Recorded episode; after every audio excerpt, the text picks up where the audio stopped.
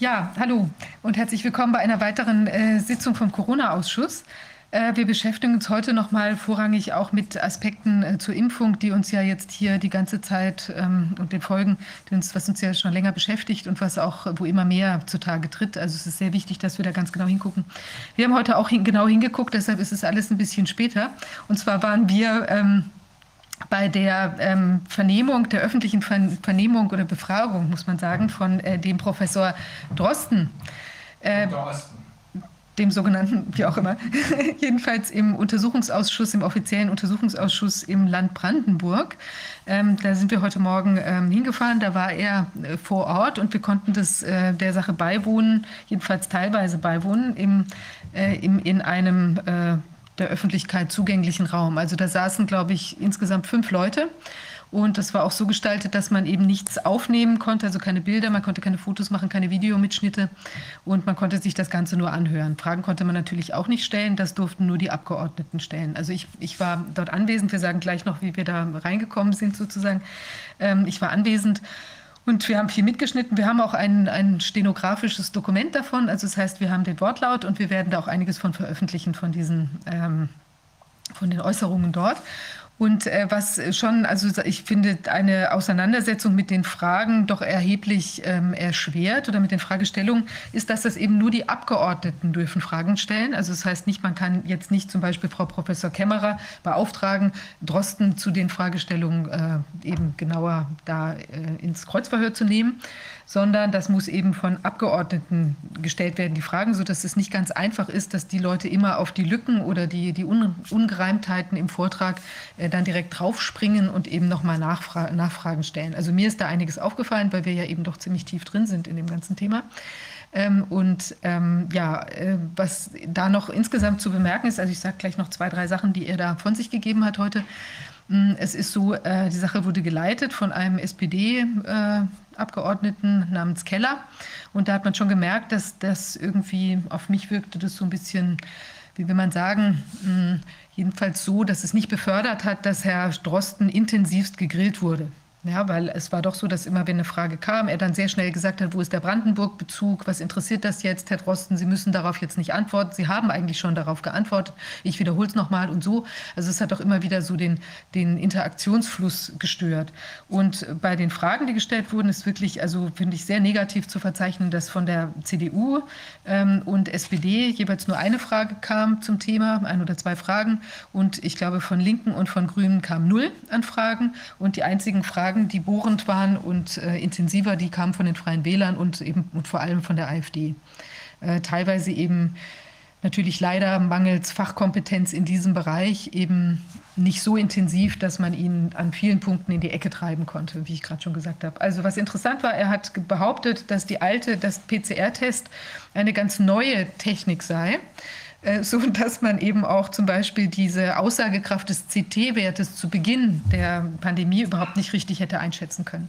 Das ist schon faszinierend, weil wir ja wissen, dass Carrie Mullis das ja schon vor geraumer Zeit äh, entwickelt hat, dieses Konzept, und es ja vielfach zu ganz allen möglichen äh, Erregern doch intensivst zum Einsatz kommt. Dann fand ich interessant, dass er gesagt hat, ähm, dass eben äh, in, seiner, äh, in seinem Labor sozusagen äh, würden sie sich eben auch anderer Parameter bedienen, also nicht nur den CT-Wert, sondern sie hätten sozusagen noch eine Einschätzung, nämlich mittel, äh, niedrig, mittel, hoch bei der Viruslast. Also die Viruslast sei das Entscheidende und auf das Nachfragen kam dann heraus, dass die Viruslast sich aber allein dadurch bestimmt, dass man eben eine gewisse Höhe von CT-Wertergebnis äh, definiert. Ja? Also dann hat er gesagt, dass eben 24, 25, das sei sozusagen die, der Schwellenwert für äh, hoch. Also er hat das so ein bisschen verwirrend ausgedrückt, dass es fast andersrum klang, aber er kann es nur so gemeint haben. Also 24, 25 sei sozusagen eine hohe, eine hohe Viruslast.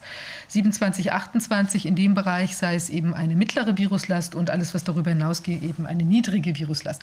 Das ist ja faszinierend auf die Nachfrage dann, ob alle die Brandenburger Labore informiert worden seien über diese diese, diese, also diese Schwellenwerte, ob die das auch so anwenden würden, hat er gesagt, also er hätte da nicht niemanden drüber informiert.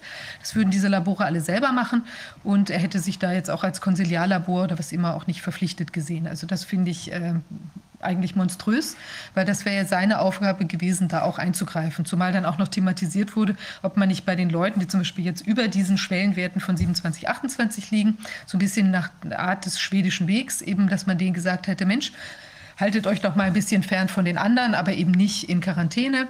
Äh, da meinte er, ähm, also das, da wäre das ja ein wichtiger Aspekt gewesen und da war er aber so ganz, hm, also da könnte man natürlich sicherheitshalber jetzt diese Leute auch mal eher in Quarantäne geben oder sowas und äh, das ist natürlich schon, also wenn man jetzt wieder die Verhältnismäßigkeit stellt, da herstellt zu den ähm, äh, zu den Grundrechtseingriffen und der wenigen, der geringen Aussagekraft dieses hohen Wertes, da ähm, ist das natürlich irgendwie auch ein bisschen bestürzend, sowas. Dann fand ich interessant, er hat also, muss man fast schon sagen, täuschend, äh, finde ich, ähm, artikuliert, dass er gesagt hat, der PCR-Test, der hätte quasi gar keine falschen äh, falsch positiven Ergebnisse. Also das sei der war wirklich unglaublich präzise. Und als es dann intensiver wurde mit den Fragen, hat sich herausgestellt, dann sprach er von einem Vertrauensintervall. Und das kann man jetzt schlecht zuordnen, wenn man sich damit nicht auskennt. Aber es gibt sozusagen eine gewisse Schwankungsbreite, die für ein Ergebnis, für die Zuverlässigkeit des Ergebnisses festgelegt wird. Und da ist es normalerweise so, dass man sagt, 95 Prozent der Tests äh, schlagen positiv an in, in, mit einem in einer Schwankungsbreite von XY. Das ist dann nochmal zu definieren, also zum Beispiel 20 Prozent oder sowas. Ja? Und die Ausreißer liegen eben außerhalb von diesen 95 Prozent, ganz oben, ganz unten. Das heißt, wenn ich mich aber mit dem Thema, wenn ich das nicht zuordnen kann, also ich kann natürlich immer sagen, in diesem Vertrauensintervall, was zum Beispiel 30 oder 20 oder wie viel auch immer Prozentpunkte betragen kann, ist der immer zutreffend. Ja, aber da habe ich ja sozusagen diese Schwankungsbreite schon rein definiert. Also das ist jetzt vielleicht ein bisschen technisch, aber das zeigt, dass diese Aussage eben so nicht richtig ist, wie er es gesagt hat, sondern wenn man es eben genauer anguckt, was es de facto als Ergebnis bedeutet, ist es eben, dass wir auf eine, eine Schwankungsbreite gucken und eben manche Tests auch völlig da rausfallen, also von auch bestimmten Herstellern, sodass das eben absolut nicht zutreffend ist, was er da so erstmal in den Raum gestellt hat, was erstmal so klingt, als hätte er dafür irgendwie auch Belege oder so. Ja, ähm, ich glaube, das war zu, ach, noch eine schöne Sache war auch, er wurde dann befragt auf seinen Kontakt zu Herrn Fauci, wie da das Näheverhältnis sei. Und dann hat er gesagt, er würde den persönlich nur entfernt kennen.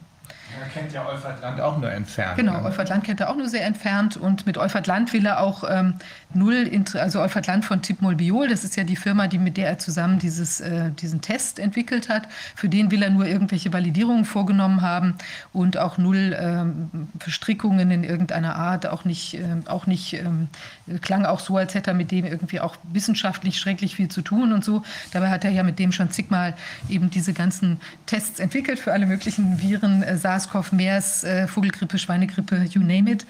Ähm, und äh, da hat er auch also publiziert mit ihm und zusammengearbeitet. Und auch da würde ich denken, das ist doch ein größeres Näheverhältnis, als es klang. Und zu der Frage, ob er jemals Gain-of-Function-Experimente mitgemacht hat? Das wurde leider nicht gefragt. Mhm. Aber okay. das, der Frage müssen wir dann nochmal nachgehen. Ja, der Tag also, wird kommen. Der Tag wird kommen, mhm. ja.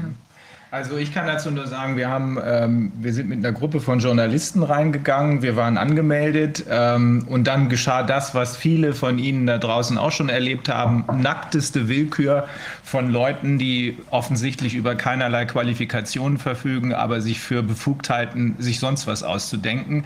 Also erstens, ohne Maske geht gar nichts. Okay, habe ich gesagt, ich habe aber einen Attest. Äh, das erkennen wir hier nicht an. Ich sage, okay, auf welcher Grundlage? Ja, das ist hier Hausrecht. Ich sage, okay, dann zeigen wir sie jetzt an wegen Nötigung, weil wenn ich jetzt eine Maske aufsetze und tot umfalle, das muss ja soweit nicht kommen, also zeige ich sie lieber an wegen Nötigung. Ach so, naja, vielleicht können wir ja doch mal in das Attest reingucken. Dann habe ich das Attest gezeigt. Ja, da muss aber auch drinstehen, woran, äh, weshalb. Ich sage, nee, muss da nicht drinstehen. Ärztliche Schweigepflicht. Ich frage ja auch nicht, ob sie wegen Kinderschändung vorbestraft sind. Das war immer noch nicht genug. Dann hat er gesagt, ja, wir brauchen aber aber auch noch die Bestätigung, dass sie auch kein Shield tragen können. Ich sage, jetzt reicht's mir. Ähm, Viviane hat dann zwischenzeitlich eine Maske aufgesetzt, fing schon an zu schwanken, weil sie das Zeug wirklich nicht ab kann. habe ich gesagt, okay, dann gehe ich jetzt raus, rufe 110. Dann haben sie hier eine richtig gute Aufmerksamkeit für das, was sonst keiner bemerkt. Ähm, und dann wurde Viviane reingelassen. Ähm, am Ende stellte sich raus, in dem Raum durfte man sitzen ohne Maske. Ne? Also nackte Willkür wie immer in diesem Zusammenhang. Äh, es lohnt sich nicht, sich darüber aufzuregen. Man muss das mit kühler Gelassenheit kommentieren und am Ende auch bewerten und am Ende auch gerichtlich äh, veranlassen. Wir werden da schon eine Strafanzeige machen. Wir sind uns darüber im Klaren, äh, dass die deutsche Justiz zurzeit in einem katastrophalen Zustand ist, insbesondere die Staatsanwaltschaften natürlich ähm, weisungsgebunden sind und natürlich irgendjemand sagen wird, ihr ermittelt auf keinen Fall. Aber das wird ja nicht der einzige Schrotschuss Sein, sondern es wird viele, viele solche Schüsse geben, wie gesagt, auch im Ausland. Also ja, ich möchte noch eins anmerken. Ich habe mich dann auch im Nachhinein gefragt. Also ich habe das ja dann auch, ähm, das ist ganz klar, ich habe ja auch einen Attest, ich muss diese Maske nicht tragen. Und bei mir ist wirklich so, dass ich also nach äh, wenigen Sekunden des Tragens schon irgendwelche Unwohlseinszustände da bekomme und das wirklich gar nicht gut geht. Und dann habe ich auch im Nachhinein mir auch überlegt, also jetzt habe ich ja das quasi dann gemacht, um diesen kleinen Weg zu gehen, da bis zum, bis zum Raum. Ich habe mir eigentlich auch gedacht, dass man wahrscheinlich da theoretisch nicht sitzen muss, weil wir ja auch wissen, dass das bei den äh, Parteiversammlungen oder bei bei auch der Gründung der Partei war das ja auch so, dass das ähm, nicht nötig war, dass man am Sitzplatz das trägt. Auf der anderen Seite, man merkt, also das ist jetzt quasi nur eine ganz kleine Verrenkung, die ich da gemacht habe, aber trotzdem wird man ja gezwungen in was, genötigt in was, was man gar nicht möchte. Und dann, klar, jetzt habe ich mir gedacht, das ist wichtig für uns alle sozusagen, dass ich mir das live anhöre und auch Notizen mache für äh, in, in der Drosten-Angelegenheit da. Aber letztlich ist es schon auch so, äh, ja, also wo sind so die Grenzen? Was macht man da noch mit? Ähm, und wie gesagt, es war jetzt eine Sache, wo ich wahrscheinlich auch über meinen eigenen, wie man sagen, meine eigene Schmerzgrenze in gewisser Weise da auch schon gehe, obwohl es jetzt, also im Vergleich zu dem, was auch viele von den Zuschauern da jeden Tag erleiden, ähm, natürlich auch schon vielleicht jetzt man es als nicht so, nicht so wichtig ansehen kann, aber es ist trotzdem was, was mir aufgedrückt ist von Leuten, wo eigentlich gar kein Anspruch besteht. Also ganz schwierig. Also wie gesagt, wir gehen dagegen rechtlich vor. Und äh, mal gucken. Ja, jetzt, ähm, wir haben heute einen etwas merkwürdigen Titel vielleicht, äh, den manche äh, von Höllischen Ladbergen. Da geht es, das kommt aus, aus Goethes Faust eine Passage, die werden wir auch noch veröffentlichen. Wir wollten sie eigentlich vorlesen, aber wir werden sie jetzt im Nachhinein veröffentlichen, weil wir ein bisschen unter Zeitdruck auch stehen, sodass vielleicht im Moment ähm, zum Gedicht vortragen nicht ganz so die Energie vorhanden ist. Ähm, und jedenfalls geht es aber bei dieser Passage darum, dass eben sozusagen Arzneimittel gefährlicher Natur hergestellt werden ähm, und äh, daran dann auch viele Menschen äh, zu Schaden kommen und eben weniger an dieser Arzneimittel genesen, in diesem konkreten Fall ähm, bei Faust. Und wir haben es natürlich hier jetzt ja mit vielen verschiedenen Arzneimitteln und Behandlungsformen zu tun gehabt in letzter Zeit. Manche wirken, manche nicht. Äh, und besonders bedenklich ist eben das Thema mit der Impfung. Jetzt sprechen wir zuerst mit dem ja, da haben wir wegen der Impfproblematik, die immer drängender wird, weil die Nebenwirkungen, die Nebenwirkungen äh, immer offensichtlicher werden. Ähm, also man spricht inzwischen von an die 3000 Toten nach Impfung in den USA. Nach Impfung heißt noch nicht Kausalität, aber äh, man könnte ja vielleicht mal näher hingucken unter diesen Umständen. Ähm, und in anderen Ländern ist es ähnlich.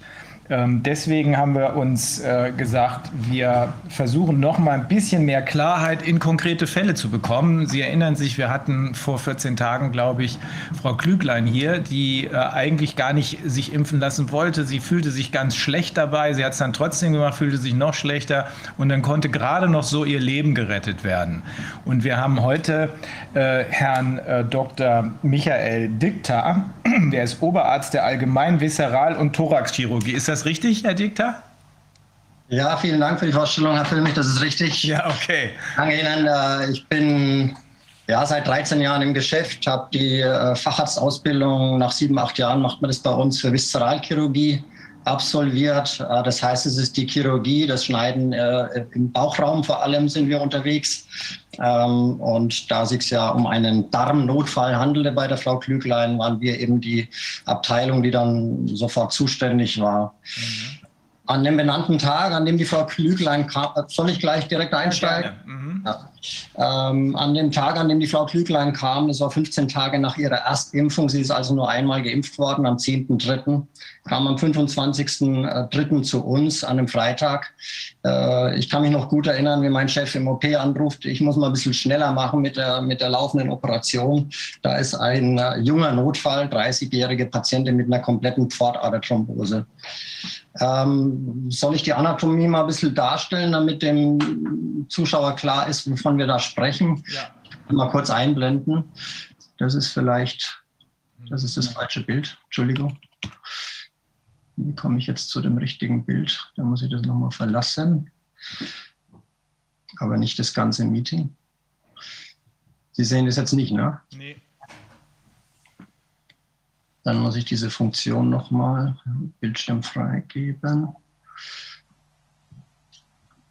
Ah, Okay. Also wir sehen jetzt, äh, wenn wir den Bauchraum eröffnet hätten, würden wir diesen Blick auf das Venensystem nicht haben. Ähm, das ist jetzt sozusagen anatomisch seziert dargestellt. Ähm, wir sehen dann verschiedene Bänder, an denen der Darm aufgehangen ist. Ähm, wie der Darm ausgesehen hat, zeige ich Ihnen gleich. Es geht jetzt mal zum Verständnis darum, den Cursor können Sie sehen, ja? Denn wenn ich den Cursor hier bewege. Nee, nee äh, kann man Aber, nicht sehen.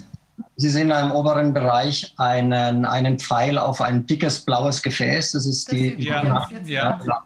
zeigen, das ist die sogenannte Pfortader. Ja. Pfortader deswegen, weil es die Pforte ist, wo das gesamte Blut aus dem Dünndarm und dem aufsteigenden Dickdarm, den wir hier links im Bild sehen, und der Dünndarm kann bis zu fünf Meter lang sein, in dem Fall dieser Patientin drei Meter, fünfzig, wo also die gesamte Nährstoffaufnahme dann auch stattfindet wird dieses venöse Blut über dieses einzige Gefäß in die Leber zur Weiterverarbeitung, also zur Synthese von Proteinen, Fetten, Gerinnungsfaktoren, sehr viel passiert da in der Leber, wird es durch dieses eine Gefäß durchgeleitet.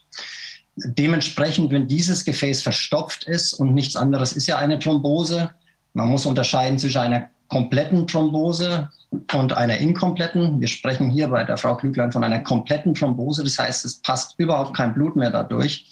Dementsprechend staut sich das gesamte Blut zurück in den Darm. Und da es nicht weiter abtransportiert werden kann zur Leber und anschließend zum Herzen, gibt es dann auch einen kompletten Ausfall der Durchblutung durch das arterielle System. Also das heißt, ähm, der Darm wird dann in dem Moment überhaupt nicht mehr durchblutet und sieht dann, jetzt ist das Bild weg, machen wir das nochmal kann dann, ich habe jetzt aus Respekt nicht das Bild von der Frau Klüglein selber genommen, aber auch aus Datenschutzgründen, das findet man so im Internet, ähm, kann dann so aussehen wie in der Mitte. Eben, Sie sehen unten drunter gesunde Darmanteile, so rosig sieht der Dünndarm aus und Sie sehen auch diese Bänder, diese gelblich äh, jetzt imponierenden Bänder. Da drin sind die Gefäße versteckt ähm, und Sie sehen dann diesen schwarzen Darm bei der Erstoperation. Wir haben das natürlich vor der Operation gewusst, weil das Erste, was wir machen, wenn ein Patient in die Klinik kommt mit solchen akuten Bauchschmerzen, die übrigens schon seit fünf Tagen gegangen sind und dann eben so akut geworden sind, dann sehen wir im Labor schon sehr stark erhöhte Entzündungswerte. Leukozyten von 17.000 normal wäre es wäre 10.000. CRP, C-reaktives Protein, das ist bei, bei starken Entzündungen egal wo, aber jetzt im Bauchraum ähm, durch Bakterien, durch Durchwanderung. Die Bakterien, die eigentlich im Darm gefangen sind, wandern schon durch in den Bauchraum und machen eine enorme Bauchfellentzündung. Mit 173, der Wert ist kleiner 5 normal, Milligramm pro Deziliter, sehr, sehr stark erhöht die Thrombozyten, und das ist eben das Auffällige an diesen Impfreaktionen, die ja auch jetzt schon äh, vom Paul-Ehrlich-Institut wahrgenommen wurden, waren 19.000, 150.000 ist normal das ist ein kritischer Bereich, wo die Patienten, wenn wir die auch äh, akut operieren würden, schon massiv bluten könnten. Und so massiv, dass wir das auch nicht stoppen können. Das heißt, wir mussten die Patientin dann auch erst für die Operation vorbereiten, diese Thrombozyten, diese Blutplättchen auf Deutsch wieder anheben. Gleichzeitig war aber auch die restliche Gerinnung kompromittiert. Ähm, und äh, also man kann sagen, die Patientin war in einem Gerinnungsversagen in einer Sepsis, also in einer Blutvergiftung. Sie hatte ein akutes Abdomen, was ein akut lebensbedrohlicher Zustand ist. Die Dedimere, von denen oft gesprochen worden ist, das sind Spaltprodukte aus der Blutgerinnung, die kleiner 0,5 normal sind. Und wenn die stark erhöht sind, ähm, dann können wir mit Sicherheit von einer Thrombose im Körper ausgehen. Also das gab uns ja auch schon den Hinweis, da ist irgendwas los. Die waren 35,5 statt kleiner 0,5 Milligramm pro Deziliter wird es gemessen. Ähm, und wir hatten auch schon beginnendes Nierenversagen bei der Patientin. So, dann kommt die Patientin als allererste Diagnostik ins CT, wo man dann durch die Kontrastmittelgabe sehen kann, diese Pfortader, die ich eben gezeigt habe, ähm, die ist überhaupt nicht mehr durchströmt. Und der Darm sieht verdickt aus, also nicht durchblutet, sieht schlecht aus ähm, auf Deutsch. Ähm, auch die Milzvene ähm, war nicht mehr perfundiert. Und das ist ein akuter, extremster Notfall, den wir offen gesagt so bei einer 30-Jährigen ohne Risikofaktoren, ich kann gleich nochmal auf die Risikofaktoren eingehen und welchen Patienten das sonst passiert, ähm, nie gesehen haben. Und äh, Kollege Burkhardt, ähm, der erfahrene Pathologe ist, hat es auch gerade im Vorgespräch nochmal bestätigt, dass er auch in seinen 40 Jahren einen solchen Fall ohne entsprechende Vorerkrankungen in diesem Alter noch nie erlebt hat.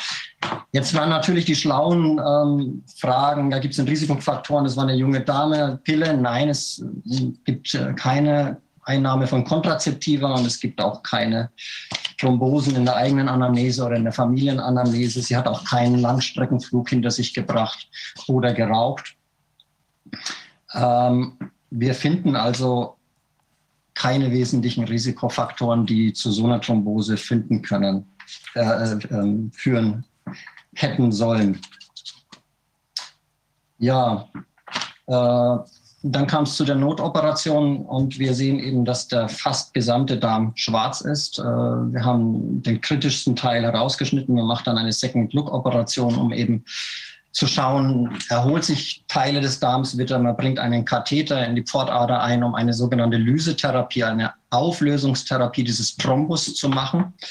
Ähm, das Ganze ging dann über Tage mit auch radiologischer Intervention. Man bringt da über die Leber einen Katheter ein, ähm, wo man dann die Trompen versucht herauszusaugen und mit einer spezialisierten Lysetherapie ähm, die aufzulösen, was äh, unserer Klinik dann letztendlich gelungen ist. Und ähm, da muss man schon sagen, das war auch ein Meisterstück. Also das war kurz vor knapp. Das habe ich auch damals mit den, äh, ich hatte damals Wochenendedienst, die Frau Klüglein kam am Freitag mit den Eltern und mit den Geschwistern leider so kommunizieren müssen, dass es 50-50 steht. Ich möchte jetzt kurz was zur Epidemiologie sagen. Also die Prävalenz des Auftretens Wahrscheinlichkeit von einer Mesenterialischämie, also alle Erkrankungen, die zu so einem schwarzen oder schlecht durchbluteten Darm führen, das sind 0,0001 Prozent ist die Wahrscheinlichkeit, also 10 von 100.000 Einwohnern. Das macht in, in Deutschland ungefähr ähm, 8.000 Fälle im Jahr aus. Da ist aber die Frau Klüglein gar nicht drin, weil es sind überwiegend ähm, arterielle ähm, Probleme, die Menschen höheren Alters betreffen, die also an Gefäßverkalkung leiden. Solche Patienten sind es in der Regel von diesen Minderdurchblutungen machen die venösen Problematiken, also die Frau Glücklein hatte im CT keinerlei Gefäßproblematik an den Arterien, das kann man schon mal vorausschicken. Ähm, die venösen Probleme betragen ungefähr 8 bis 15 Prozent. Also man muss das Ganze nochmal durch den Faktor 10 teilen, dann kommen nach der Null schon mal 4, 0, 0,00001 Prozent ist dann nur noch die Wahrscheinlichkeit. Das heißt, 830 Fälle in Deutschland mit Mesenterialvenenthrombosen erwarten wir statistisch. Ähm, ähm, das sind überwiegend Fälle, wo wir in dem Bereich der Pfortader operiert haben, wo entzündliche Erkrankungen wie eine Bauchspeicheldrüsenentzündung oder eine Bauchfellentzündung durch eine Appendizitis oder ähnliches ausgelöst sind. Da sehen wir das mal. Bei Krebserkrankungen sehen wir das und wenn Patienten eine angeborene Neigung zu Thrombosen haben oder bei einer Leberzirrhose sehen wir ähm, das. Aber wir, ich habe noch selber nie und wie gesagt, Professor Burkhardt hat es jetzt auch bestätigt, eine junge Patientin, wo wir dann die Ursache auch gar nicht finden, ähm, gesehen. Somit war eigentlich für uns alle auch für die weniger Impfkritischen im, im Krankenhaus klar, dass das durch die Impfung ausgelöst sein muss. Und da haben wir uns letztlich ähm, auch festgelegt, auch in unserem Entlassbrief festgelegt. sagen Sie, jetzt ist ja so, die Sie also wenn jetzt die Frau Klüglein gerade irgendwo auf Reisen gewesen wäre, zum Beispiel, viele haben ja jetzt die Vorstellung, ich lasse mich impfen, dann kann ich wieder reisen, äh, geht also irgendwie, macht sich auf und ist da irgendwo äh, unterwegs. Und jetzt sagen Sie ja 14 Tage danach quasi war das. Also wie viele Tage hätte denn die Frau Klüglein das noch durchhalten können, äh, bevor, ja, sagen wir mal, noch zwei Tage länger und dann wäre es vielleicht aus gewesen, oder? Wenn in dem Moment, wo der Darm ja schwarz ist, wird er durchlässig wie eine durchgewetzte Jeanshose, wo man dann schon das Gewebe und so ein bisschen die Haut sieht. Ja. Und der beherbergt ja Sekret, das nicht außerhalb des Darms sein darf, weil sonst ähm, sofort eine heftige Entzündung, die war ja schon da zum Zeitpunkt der Operation. Das heißt, ähm, man hätte ihr vielleicht noch 24 bis 48 Stunden gegeben. Sie wäre wahrscheinlich auch ins, ins Koma gefallen unter heftigsten Schmerzen. Ähm, also die, die, die Situation, wenn der Darm so schwarz ist, ist ja schon mindestens sechs Stunden her. So lange schafft es der Darm noch, so zwei bis sechs Stunden, eben sich ähm, aufrechtzuerhalten. Nach sechs Stunden spätestens ist er untergegangen. Und ähm, nochmal zwölf oder 24 Stunden später kommt zu dieser Durchwanderungsperitonitis. Das sind bekannt, diese Stadien. Und dann, ähm, dann fällt der, der Patient durch, ein, durch eine Sepsis und Blutdruckabfall, also durch eine Blutvergiftung, die den Kreislauf zum Zusammenbruch bringt, äh, ins Koma und, und wird auch versterben. Also ähm, außerhalb einer hochspezialisierten Medizin räume ich der Frau Klügelein gar keine Überlebenswahrscheinlichkeit ein. Wahnsinn. Also das ja, da ist sie wirklich ja nochmal mit, also dem Tod von der Schippe gesprungen, gerade mit letzter im letzten Moment sozusagen. Und jetzt ist sie ja bei Ihnen auch noch auf eine sehr, eine sehr spezialisierte Klinik wahrscheinlich gestoßen, hatte auch Glück, dass Sie, das, dass Sie da gerade da waren. Also ein unerfahrener ja, Kollege. Ist tatsächlich spezialisiert, äh, in jedes Gefäß, in das es mein Körper erreichen kann, hineinzukommen und da ähm, Sachen zu machen, die nicht überall denkbar sind, auch in Deutschland nicht. Und er hat auch ähm, jetzt Fokus-Auszeichnung bekommen für einen deutschlandweiten äh, Spezialisten. Also sie hatte wirklich großes großes Glück in der Hand äh, von meinem Chef und dem radiologischen Chef unserer Klinik zu sein. Und eine bessere Behandlung kann sie sich weltweit nicht wünschen. Aber selbst in einem kleineren Krankenhaus in Deutschland wäre das nicht zu handeln gewesen. Wahnsinn. Und diese Gerinnungsfaktoren, wenn, die, wenn man das jetzt ein anderes Geschehen ist, die, Sie haben gesagt, die waren ja jetzt insgesamt sehr also erhöht, die, bei einem, die wären aber jetzt nicht, wenn aus anderen Gründen sowas passiert, sind die dann auch alle erhöht? Oder ist das. Äh äh, mit Gerinnungsfaktoren meinen Sie jetzt wahrscheinlich den laborchemischen Nachweis, den ich noch nicht erwähnt habe, äh, gegen diese AstraZeneca-Antikörper. Meinen Sie das? Ja, oder generell, weil Sie sprachen ja von verschiedenen Gerinnungsfaktoren, die da auf ein, ein ganz gestörtes äh, Gerinnungsgeschehen hingedeutet haben. Ja, das kommen natürlich zwei Sachen zusammen. Die Thrombozytopenie, also der Abfall der Blutplättchen, weist auf eine immunologische Reaktion hin. Also eine Reaktion, wo irgendwas im Körper die, die Blutplättchen angreift zur, zu, zum Zusammenkleben bringt und damit die verbraucht werden. Eine Verbrauchsthrombozytopenie würde man da beschreiben, so dass die Plättchen auch nicht mehr zur Verfügung stehen, äh, wenn es an anderer Stelle blutet. Also der Patient hat gleichzeitig eine Thrombose und eine Blutungsneigung. Wir kennen dieses Krankheitsbild von Heparingaben, da kommt es in 100 Fällen einmal vor.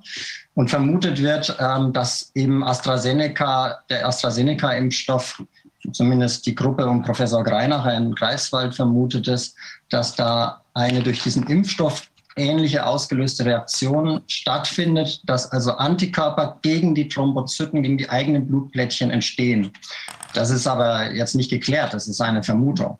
Ja, also äh, so wie der Thrombus da drin geklebt war, unser Radiologe hat ja die, das Material gewonnen, ich war dabei. Ähm, es gibt ja zwei Stadien der, der, Thrombosen, der rote Thrombus, da organisiert sich der ganze Blutklotz mit den roten Blutkörperchen und der weiße Thrombus, wo also die weißen Blutkörperchen damit dranhängen, der war schon sehr, sehr fest und sehr randständig mit der, mit der Wand verbunden sodass eine Endothelentzündung, wie wir auch ähm, so der Erklärungsmechanismus vom Professor Bhakti und vom Dr. Wodak ähm, es durchaus in Frage kommt. Also das ist scheinbar spezifisch, der Thrombozytenabfall plus die Thrombose, plus haben wir hier eine sehr, sehr seltene Lokalisation für eine so junge Patientin und wir haben diesen Nachweis von AstraZeneca-Antikörper. Und die restliche Blutgerinnung ist dann kompromittiert, weil die Blutvergiftung dazukommt und dann kommt es auch zu einem Gerinnungsversagen. Das ist dann sekundär. Das ist ja wirklich unglaublich. Und die, äh, die Erfolgsquote, wenn Sie jetzt Leute sehen, die vielleicht ähnlich, Sie haben vorhin Leberzirrhose angesprochen, das werden ja wahrscheinlich Alkoholik, schwere Trinker sein oder so, die dann sowas entwickeln und dann sattelt sich das vielleicht drauf. Wenn Sie so Leute operieren, äh, wie ist denn normalerweise was, was also die Pfortaderthrombose entwickelt sich, und das ist der ganz große Unterschied, den man jetzt unterscheiden muss, entwickelt sich in aller Regel chronisch. Und chronisch bedeutet über Tage und Wochen aufgrund zum Beispiel immer wieder dem Alkoholeinfluss und einer Bauchspeicheldrüsenentzündung, dann drückt eine Zyste auf die Pfortader und dieser, dass die dann eingedrückt wird oder auch ein Krebsgeschwür, ähm, führt dazu, dass das Blut nicht richtig abfließen kann und klottet. Da das aber langsam was passiert, ähm, kommen Umgehungskreisläufe um dieses große Gefäß, das ich gezeigt habe, zustande, sodass der Körper das kompensiert und wir das oft gar nicht mitkriegen. Daher hat generell die Mesenterialvenenthrombose gar nicht so eine schlechte ähm, Prognose, aber so akut und fulminant hat sie die gleich schlechte Prognose wie eine Mesenterialarterien-Ischämie und die liegt bei 50 bis 70 Prozent. Und bei der Frau Klüglein ohne Behandlung kann man ähm, ruhigen Gewissens auch sagen 100 Prozent ohne Behandlung. Mhm. Leuchtet ein. Leuchtet ein. Haben Sie da inzwischen noch weitere Fälle mitbekommen dieser Art? Nein, wir jetzt in unserer Klinik ähm, war das jetzt einmalig. Mhm. Okay. Also ähm, auf der einen Seite ähm, extrem schockierend, auf der anderen Seite bin ich froh, dass Sie das so ähm, nachvollziehbar, auch für Nichtmediziner, nachvollziehbar beschrieben haben, was hier abgegangen ist. Ähm, ich, wir können nur hoffen, dass da ja die ziemlich konkrete Möglichkeit besteht, dass zwischen 30 und 50 Prozent der Geimpften, also egal welcher Impfstoff, mit äh, irgendeiner Form von Thrombose zu kämpfen haben werden. Ähm, manchmal hat man Glück und es wird, es passiert nichts, löst sich das Ganze wieder auf. Manchmal hat man aber auch Pech, wie jetzt Frau Klüglein, oder noch mehr Pech, wie die Menschen, die mit einer äh, Hirnvenenthrombose am Ende auf der Strecke bleiben.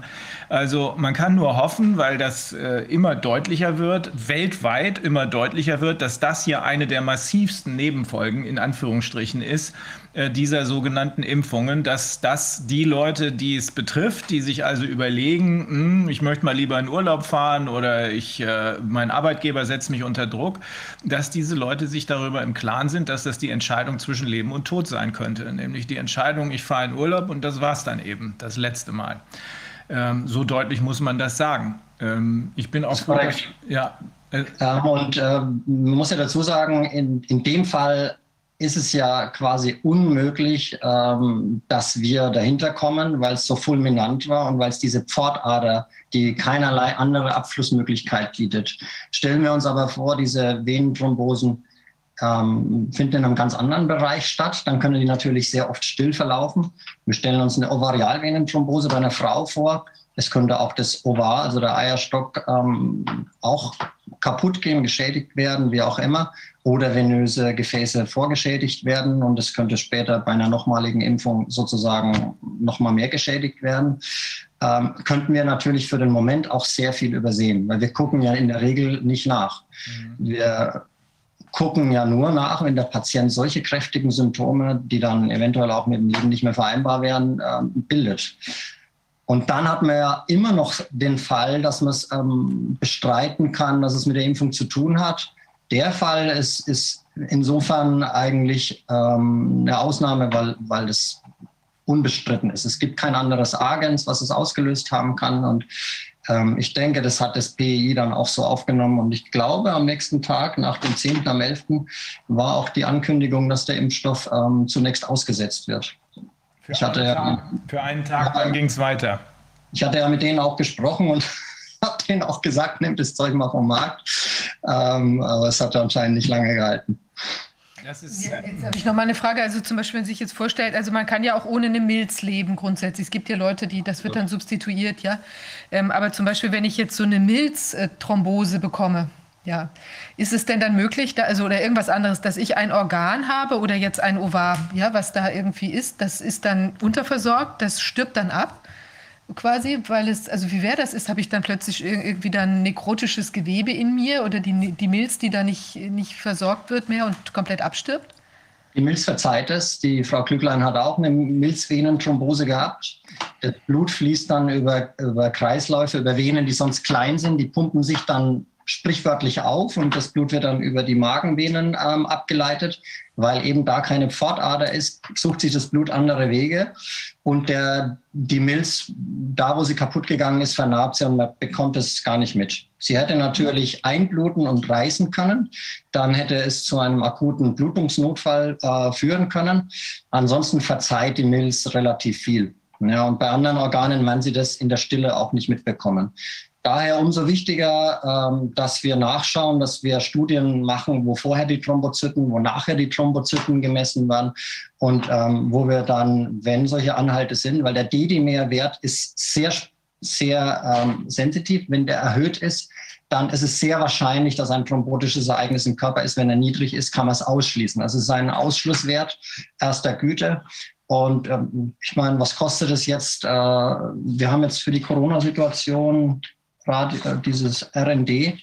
1,5 Billionen, auf Anfrage der Linken wurde gesagt, 1,5 Billionen Euro haben wir ausgegeben.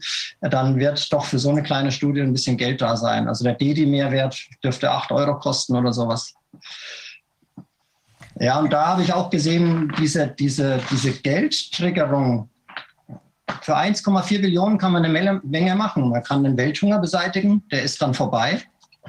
Mittlerweile sterben mehr Menschen nach der Corona-Nummer an Hunger als, äh, als, als, ähm, als an Covid. Das ist eine Studie von Oxfam.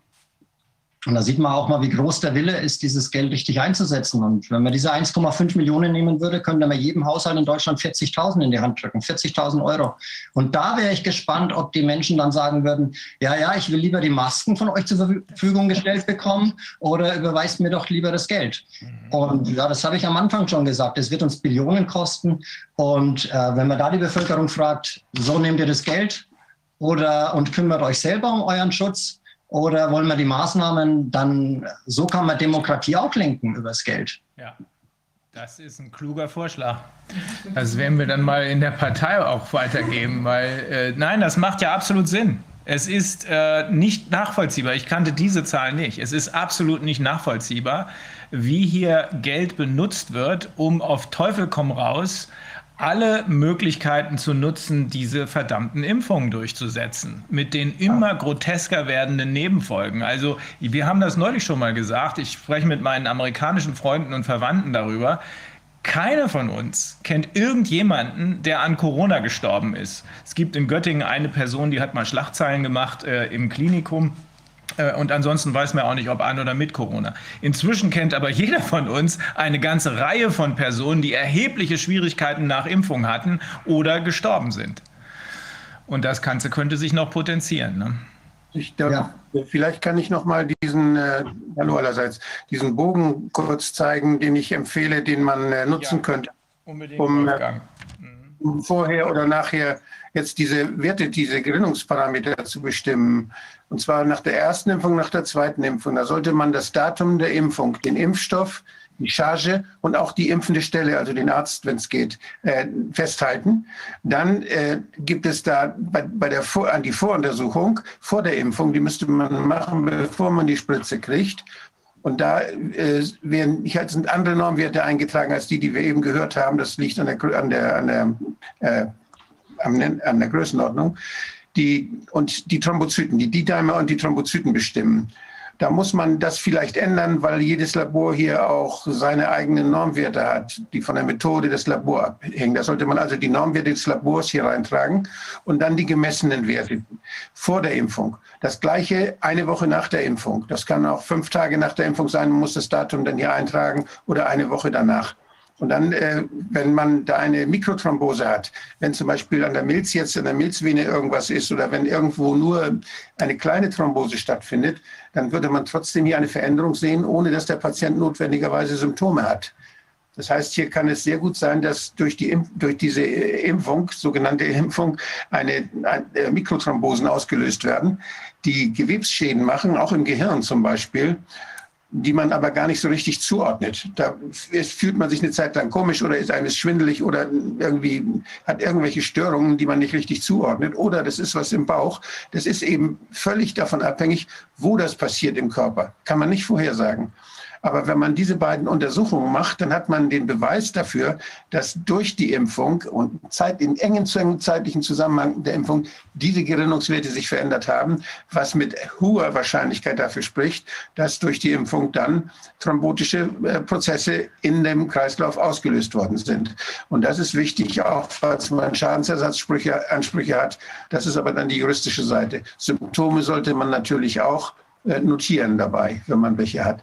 Okay, das nur noch mal kurz zur Ergänzung. Das empfehle ich. Diese, dieses Formular äh, können wir zum Download auch ins Netz stellen. Und äh, ich weiß nicht, ob das schon geschehen ist, aber das äh, würde ich sagen, dass wir da äh, im Corona-Ausschuss auch das irgendwo hinstellen, dass man sich das downloaden kann und das, und es benutzen kann.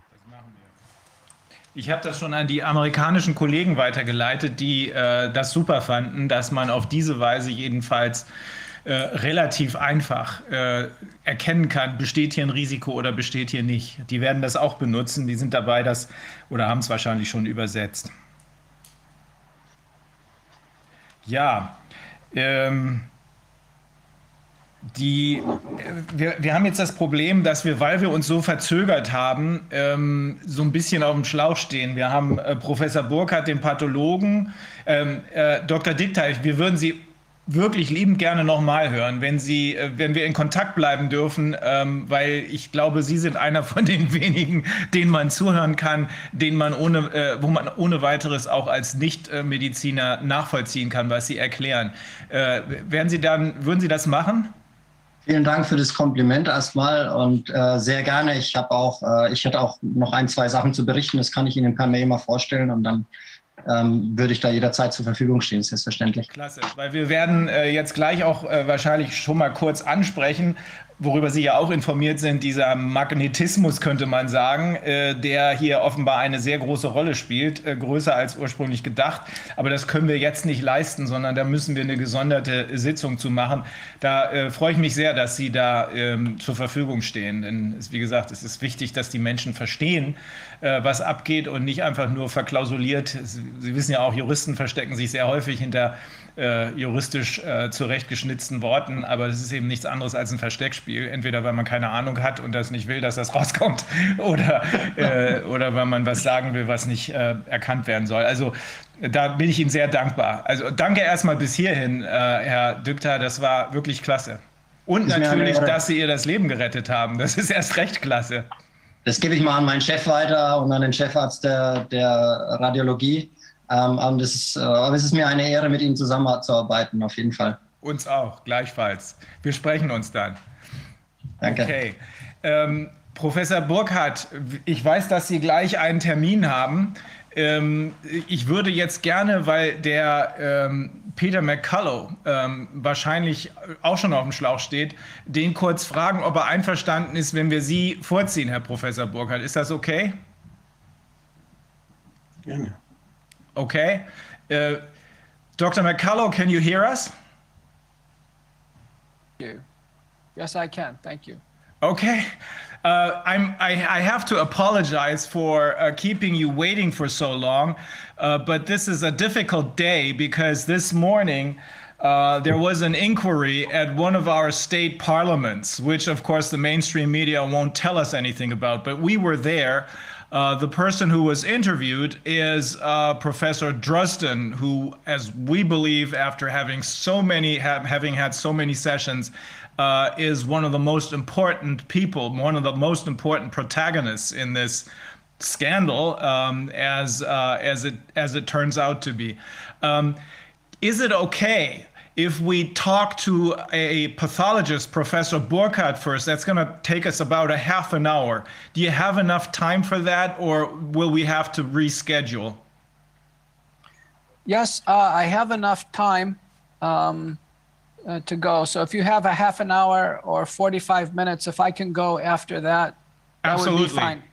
After that, I uh, run up to a time barrier. I'm going on national TV twice in the U.S. later today. Excellent. That's that's really important. Yes, but we won't. This will be uh, fairly fast. Um, but it's important to have a pathologist talk to us because the doctor who uh, we just listened to is someone who saved a patient's life um, who uh, who we interviewed her a couple of weeks ago.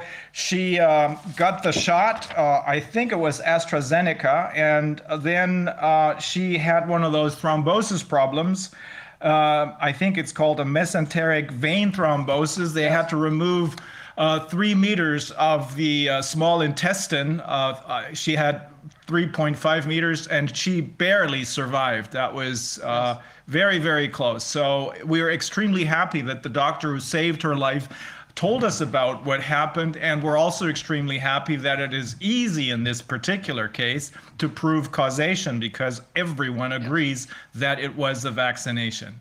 Yes, yes, uh, certainly. So I'll re- rejoin. Uh, I, I, will uh, turn off my camera, and about half an hour I'll come back. Thank you very much for your understanding. Okay, Professor Burkhardt, ich glaube, wir kriegen es doch noch rund und Sie kriegen ja. dann auch noch Ihren nächsten Termin hin.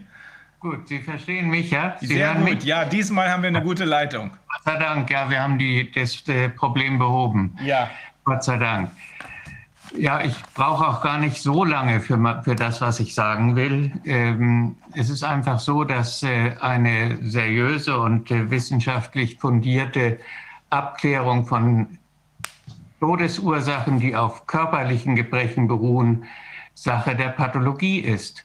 Und äh, nicht zuletzt äh, beruht der Erfolg der modernen abendländischen Medizin ganz wesentlich darauf, dass äh, seinerzeit äh, Rudolf Virchow ja gesagt hat, wir müssen die Ursachen und den Sitz der Krankheiten suchen und wir müssen äh, die Morphologie suchen. Wir müssen sehen, wer am Anfang der Geschädigte ist, welche Zellen involviert sind. Und äh, es ist eigentlich äh, bedauerlich, dass in letzter Zeit zunehmend äh, andere Disziplinen sich äh, hervortun, indem sie tatsächliche oder konstruierte Todesursachen in den Vordergrund stellen. Also das sind äh, teilweise Mathematiker, Epi Epidemiologen, Rechenschieber, äh, Modellierer, die äh, also auch im Rahmen des Klimawandels äh, mit abenteuerlichen Todesprognosen einhergehen. Und äh, äh, es ist sehr beunruhigend, dass am Anfang der Corona-Epidemie ja die Obduktion äh, quasi vom RKI verboten wurde oder quasi verboten wurde. Und äh, das hat eigentlich äh, eher einen kontraproduktiven Effekt gehabt, insofern als viele Leute dadurch und auch ich dadurch aufgewacht sind und, und sich gesagt haben, da kann ja irgendetwas nicht stimmen, wenn man die wesentliche äh, Methode, einen, die Todesursache festzustellen, wenn man die sozusagen verbietet. Äh, auch der sogenannte Totenschein, der ja ausgefüllt wird, ist in extrem unzuverlässig. Also darauf irgendwelche sinnvollen Statistiken oder gar wissenschaftliche Folgerungen aufzustellen, das ist äh, sinnlos. In Deutschland zumindest. Und die Gerichtsmediziner haben ja seit vielen Jahren gefordert, dass äh, die, der Totenschein, die Totenschau professionalisiert wird. In den USA zum Beispiel gibt es den Corona. Das ist ein äh, amtlicher Leichenschauer, der aber wohlgemerkt gewählt wird von der Bevölkerung für einen bestimmten Bezirk. Das sind äh, Beerdigungsunternehmen und das sind Ärzte, die das machen. Die sind völlig unabhängig. Ist ein sehr begehrter Job im Übrigen, weil er gut bezahlt ist. Und die sind eben wirklich unabhängig. Da kann nicht der Staatsanwalt eingreifen. Und wenn die sagen, wir wollen eine Obduktion, dann kann der Staatsanwalt nicht sagen, nein, ist nicht nötig, wir sehen keinen Zusammenhang, Punkt, Schluss, Ende. Gut, also ähm, jetzt steht ja im Raume, dass äh, die Obduktion von möglichen äh, Impfopfern äh, äh ansteht. Und auch hier äh, ist ein massiver Versuch zu registrieren von vielen Staatsanwälten, nicht allen wohlgemerkt, die Obduktionen zu verhindern. Es gibt ja. diese berühmte äh, äh, äh, ähm, äh, Maßgabe eines äh, Oberstaatsanwaltes, der sagt, diese, die Obduktion wäre in, äh, würde in solchen Fällen einer wirksamen Rechtsgrundlage entbehren. Und er sagt dann weiter, auch gäbe es keine fassbaren Hinweise auf eine mögliche Kausalität zwischen Impfung und Todeseintritt. Aber genau das wollen wir doch abklären und das muss man abklären und das muss man vor allen Dingen abklären bei neu zugelassenen Medikamenten, aber bei einer noch in Notzulassung vorläufig zugelassenen Impfung ist es einfach äh, ja, absolut äh, eine Notwendigkeit, dass alle, die im Zusammenhang mit dieser Impfung sterben, wenn es irgendwie möglich äh, ist, diese zu obduzieren. Ähm, dann das Zweite ist, Langzeitschäden können ja a priori nicht geklärt werden, denn bei einer Impfung, die wir gerade ein paar Monate entwickelt haben und die ein paar Monate in Anwendung sind, da können wir dazu ja gar nichts sagen. Äh, das mag bei über 80-Jährigen nicht die große Rolle spielen, aber bei Kindern ist es absolut unverantwortlich, ohne Kenntnis der Langzeitfolgen hier äh, nicht zu obduzieren. Äh, nicht, äh, nicht abzu, äh, also die, die Impfung zu propagieren und gegebenenfalls zu obduzieren. Ähm, es ist mir noch aufgefallen bei den toxikologischen Prüfungen, die von den Herstellerfirmen äh, im Internet abrufbar sind, dass äh, die Beschreibung der Tierversuche an Makaken und auch an Vistaraten teilweise äh, nicht den äh, besseren pathologischen Standards entsprechen. Also da wird zum Beispiel beschrieben, es gebe Vakuolisierungen der Leberzellen äh, das ist keine pathologisch-anatomische Diagnose, sondern es ist einfach eine Beschreibung, ohne dass man irgendwas daraus ableiten kann. Und ich schließe daraus, dass diese Versuche nicht von äh, kompetenten Pathologen begleitet wurden. Da müsste man also dringend auch noch nachhaken und in diese Unterlagen Einsicht nehmen können. Ähm, wir haben jetzt eine Empfehlung und Anleitung für Obduktionen bei im Zusammenhang mit der Impfung Verstorbenen äh, verfasst und äh, möchten die auch äh, weiter verbreiten und äh, den Angehörigen zur Verfügung stellen, die interessiert sind oder die irgendwie einen Verdacht haben. Da geht es eben um thromboembolische Geschehen, das wurde schon besprochen aber nicht nur Makro, sondern auch Mikrotrompen, Gefäßentzündungen. Myokarditis ist äh, neuerdings ja auch aktuell. Charakterisierung der Entzündungsreaktion, also allein die, das Statement ist, äh, ist eine Entzündung dort und dort, sagt noch gar nichts. Die Entzündung ist ein Ober, Oberbegriff von ungefähr 100 Untereinheiten von der granulomatösen Entzündung über die Fremdkörperreaktion und so weiter. Das muss genau definiert werden und das kann auch immunhistologisch weiter definiert werden. Dann bei Tromben natürlich der Aufbau des, Trom des Thrombus. Sind Gefäß, äh, vorbestehende Gefäßveränderungen vorhanden und äh, wie ist die Korrelation zu den übrigen Gefäßen. Wenn die alle zart sind und nur an einer Stelle ein Thrombus ist, dann ist das mit hochgradiger Wahrscheinlichkeit eine Schädigung der Gefäßwand. Und äh, äh in, insofern muss das untersucht werden. Neu dazugekommen ist jetzt im Grunde aufgrund der Berichte, dass man auch die Injektionsstelle genauer untersucht nicht nur wegen der Entzündung, sondern weil eben offenbar auch Fremdkörper dort eingebracht werden. Mir hat jemand am Mikroskop gezeigt, dass da nadelförmige, so an Asbestnadeln erinnernde Partikel drin sind. Was für eine Bedeutung die haben, ist völlig unklar. Und jetzt eben auch diese magnetischen äh, Strukturen, die ja wahrscheinlich letztlich auf Eisen zurückgehen, auch die wird man im histologischen Schnitt äh, suchen und äh, auch mit hoher Wahrscheinlichkeit nachweisen können. Es ist in meinen Augen unbedingt erforderlich, dass man eine zentrale Erfassung und Auswertung dieser Obduktionen durchführt. Äh, die Obduktion selber wird ortsnah durchgeführt werden, also an dem nächsten Krankenhaus, nächste Universität, aber mit der Auflage, dass eben diese äh, Obduktionsprotokolle, dass die pathologisch-anatomische Diagnose zentral noch einmal überprüft wird und entsprechende Nachuntersuchungen angefordert werden von den Pathologen oder gegebenenfalls auch Gerichtsmedizinern, die involviert sind. Und äh, wir arbeiten daran, ein äh, äh, Labor dann äh, zu etablieren, wo die entnommenen histologischen Präparate dann äh, weiter untersucht werden mit diesen spezifischen Fragestellungen. Das wäre es eigentlich und ich bedanke mich für die Teilnahme. Ich habe mal noch eine Frage, Herr Professor Burkhardt. Diese Konstellation, dass da eine neuartige Erkrankung kommt und man dann sagt, wir gucken uns das jetzt gar nicht an, weil es angeblich so mega infektiös sein könnte oder so irgendwas oder was immer der Grund jetzt gewesen sein mag. Ähm, kennen Sie das aus vorgängigen Auftreten von neuen Krankheiten oder auch in Ihrem Kontakt mit sonstigen, sagen wir mal, ähm, Problemerkrankungen, vielleicht Ebola oder irgendwie sowas? Ist man da so vorgegangen? Nein, also ich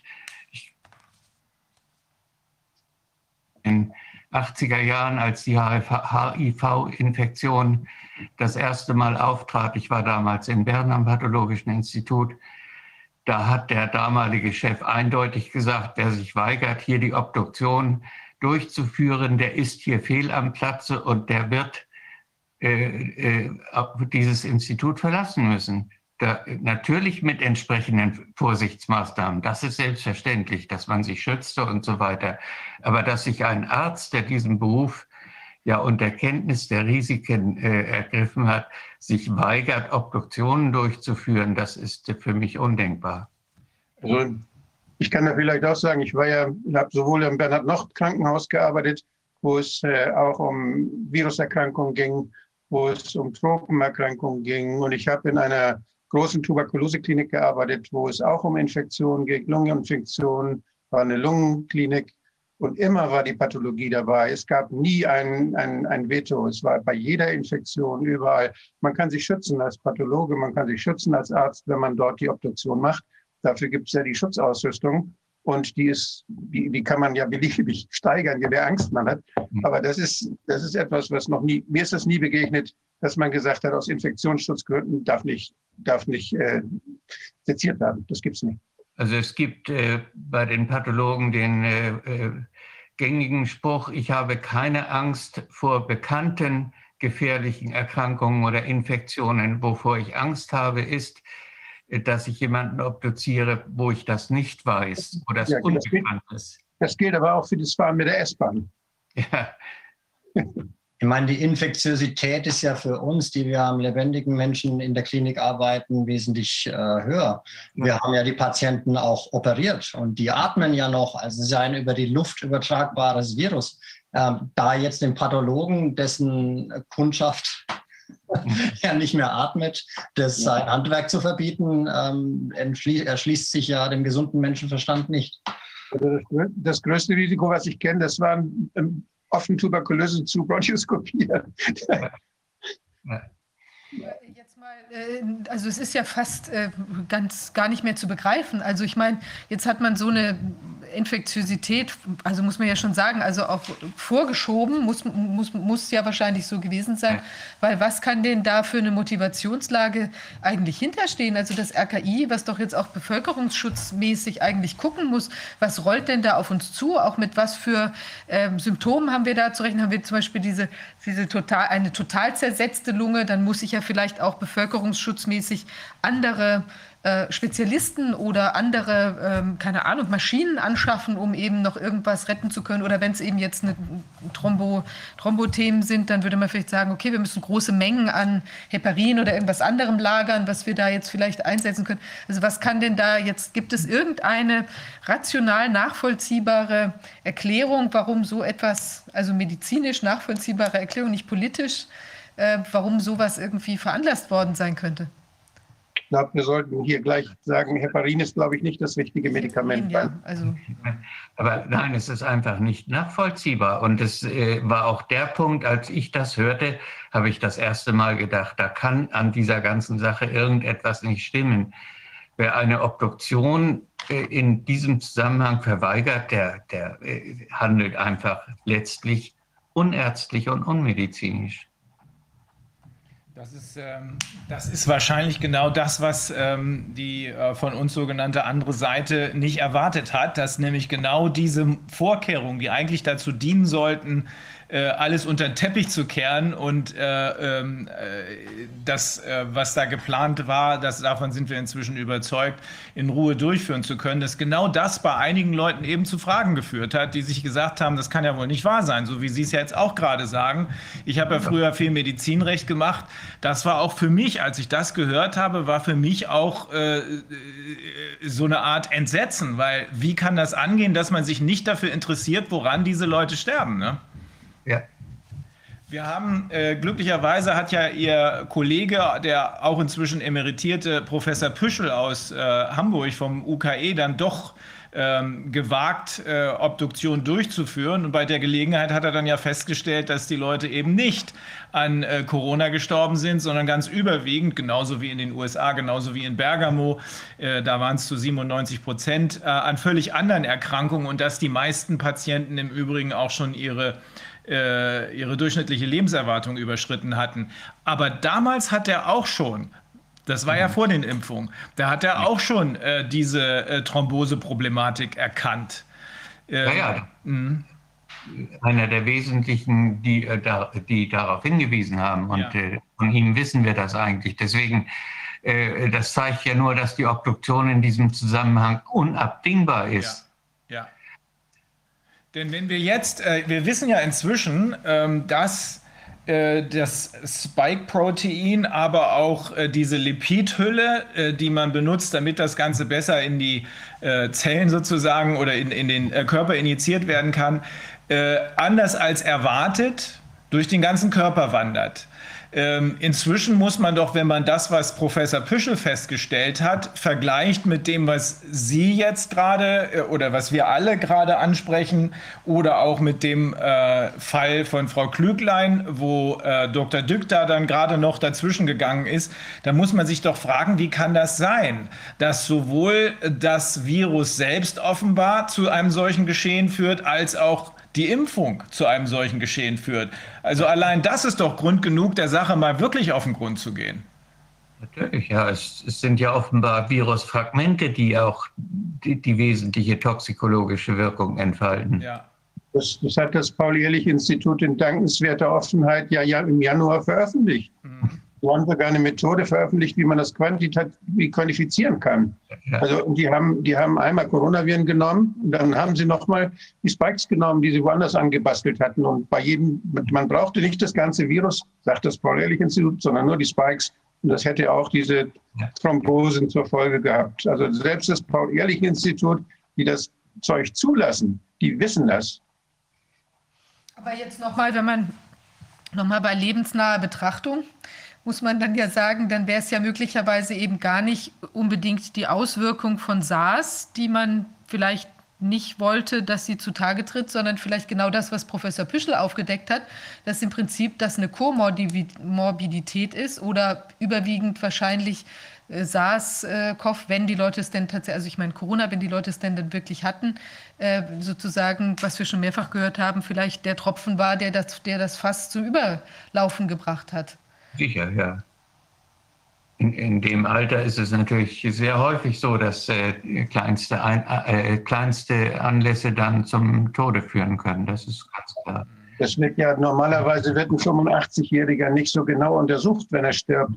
Wenn er am Ende seines Lebens noch eine Viruspneumonie kriegt, die ihm den Rest gibt, da macht man keine großen Untersuchungen und wissenschaftlichen Untersuchungen mehr, und wir wissen, dass das mit vielen Viruspneumonien zu ähnlichen Fällen, zu ähnlichen Endsituationen kommt und Pneumonien am Ende des Lebens auftreten, die dann, die dann den Menschen in den Tod verhelfen. Das wissen wir. Und mhm. das, wir haben nie nachgeguckt, welche Viren das machen, weil das irrelevant war. Weil alle oder viele Viren das machen können. Coronaviren eben auch.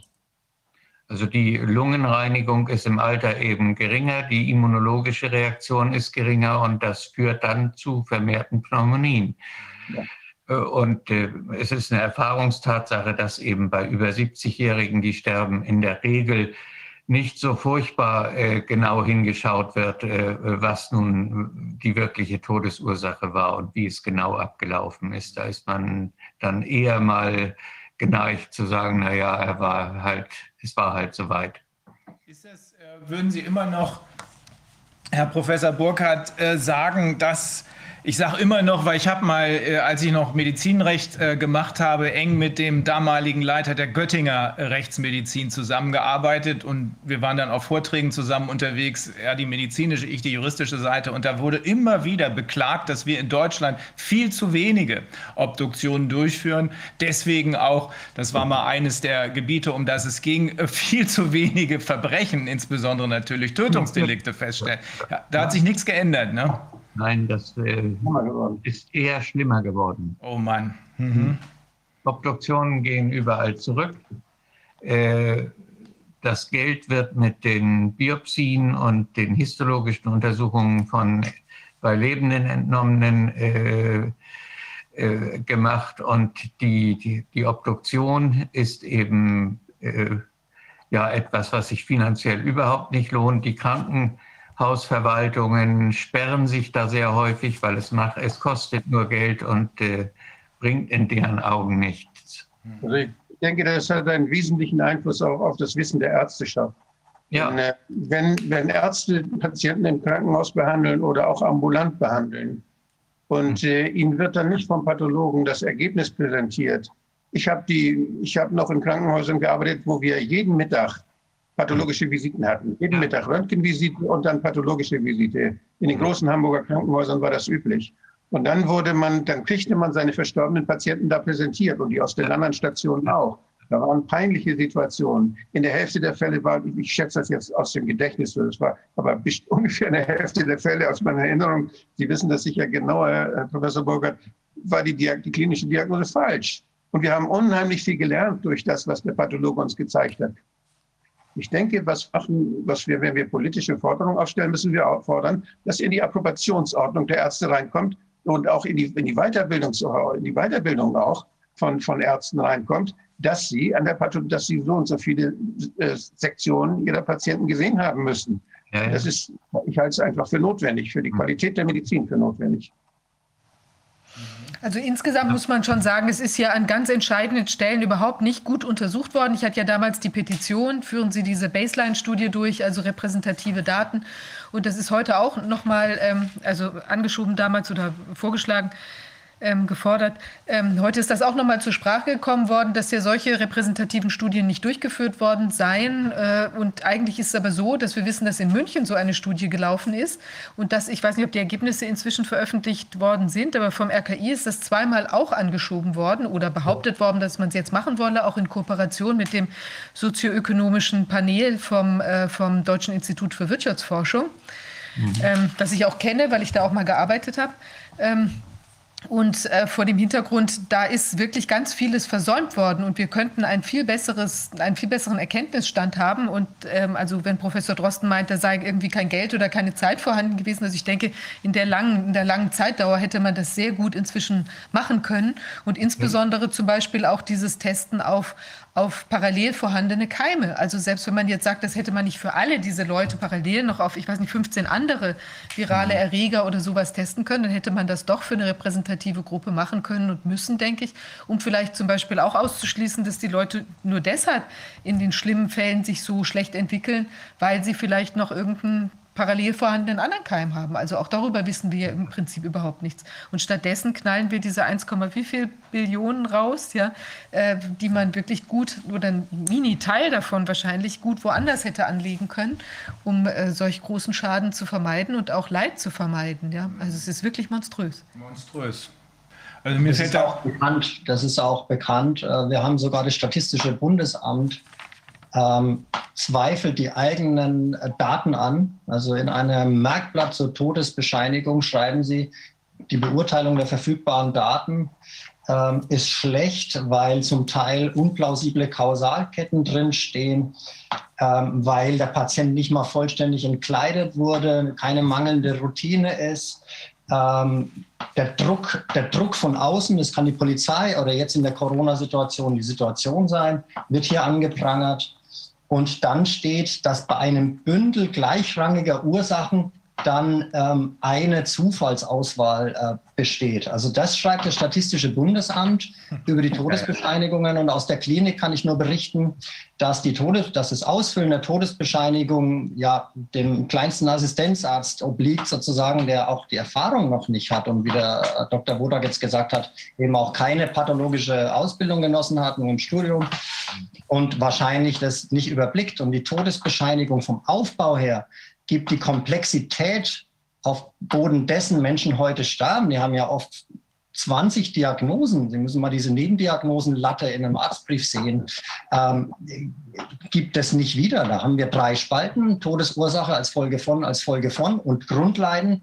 Ähm, und die gestorben wird häufig auf, auf einer stochastischen Basis. Also das heißt, ähm, es gibt zehn Grundleiden und ähm, jede dieser Grundleiden könnte dazu beigetragen haben, dass sozusagen die, die, die, die Eisdecke auf dem See so dünn geworden ist, dass jetzt eine kleine Ursache reicht, dass man gar einbricht und, und es eben vorbei ist.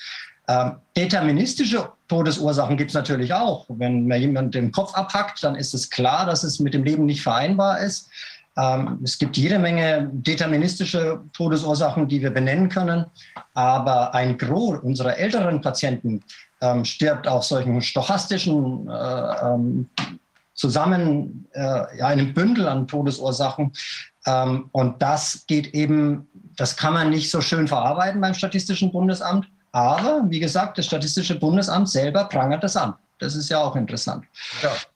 Das ist allgemein bekannt. Das äh, wissen alle Gerichtsmediziner, das wissen alle Pathologen, dass die, die Angaben auf dem, äh, auf dem Todesschein äh, absolut unzuverlässig sind. Und äh, auch die zweite Leichenschau vor Kremation ist äh, erheblich fragwürdig. Die ist etwas besser da, wo sie von, von Gerichtsmedizinern durchgeführt wird und von äh, dafür spezialisierten Pathologen ist sie einigermaßen zuverlässig. Aber da wird man auch häufig von den äh, von der Polizei und vom Staatsanwalt ausgebremst, wenn man irgendwas beanstandet.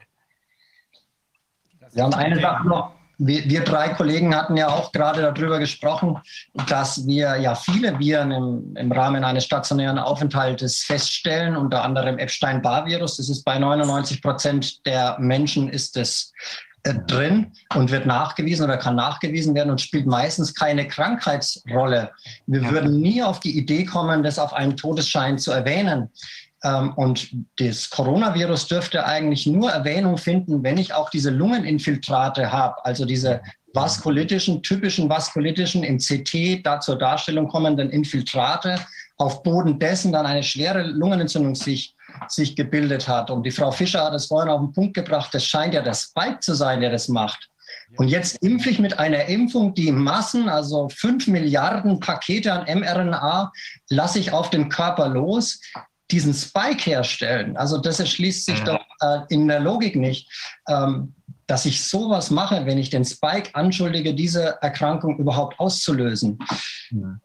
Und dass ein Medikament, die Diabetiker spritzen sich Insulin ins Unterhautfettgewebe, was schlechter resorbiert als Muskelgewebe, wo ich eine Injektion äh, für die Impfung reingebe. Mhm. Dass das nicht im gesamten Körper verstreut wird und über die Blutbahn geht, das ist ja ein Ammenmärchen erster Güte. Also auf unseren Aufklärungsbögen steht drauf, dass die mRNA in den Muskelzellen synthetisiert das Antigen kurz präsentiert und nach 24 oder 48 Stunden nichts mehr davon übrig ist. Diese Aufklärungsbögen sind allesamt ungültig.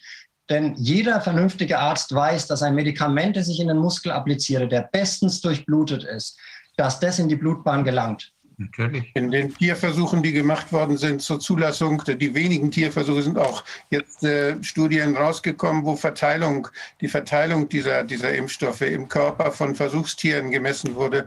Und da wurde festgestellt, dass sie sich sehr wohl im ganzen Körper verteilen. Eine Frage der Zeit natürlich, erst auf dem lymphatischen Wege, aber auch im Blut. Und man hat bei Geimpften, es gibt bei der Moderna gibt es eine Studie, da sind 13 Leute, die geimpft worden sind. Es sind Blutuntersuchungen gemacht worden, wo nach den Spikes gesucht wurde. Und da hat man bei elf von diesen im Blut diese Spikes gefunden. Das ist auch veröffentlicht. Und was man vielleicht den Professor Drosten, wenn man ihn mal an der Kantare hat, noch fragen sollte, dieses Solidaritätsprinzip, dass jeder, der sich impfen lässt, nicht mehr ansteckend ist. Seit wann bitte wirkt eine Impfung auf den Rachen? Jeder Geimpfte kann weiterhin dieses Virus einatmen und es wird sich im Rachen ansiedeln. Im Rachen haben wir eine Rachenbarriere, das ist IgA, das sind Antikörper, die sezernieren sich aus den Schleimhäuten.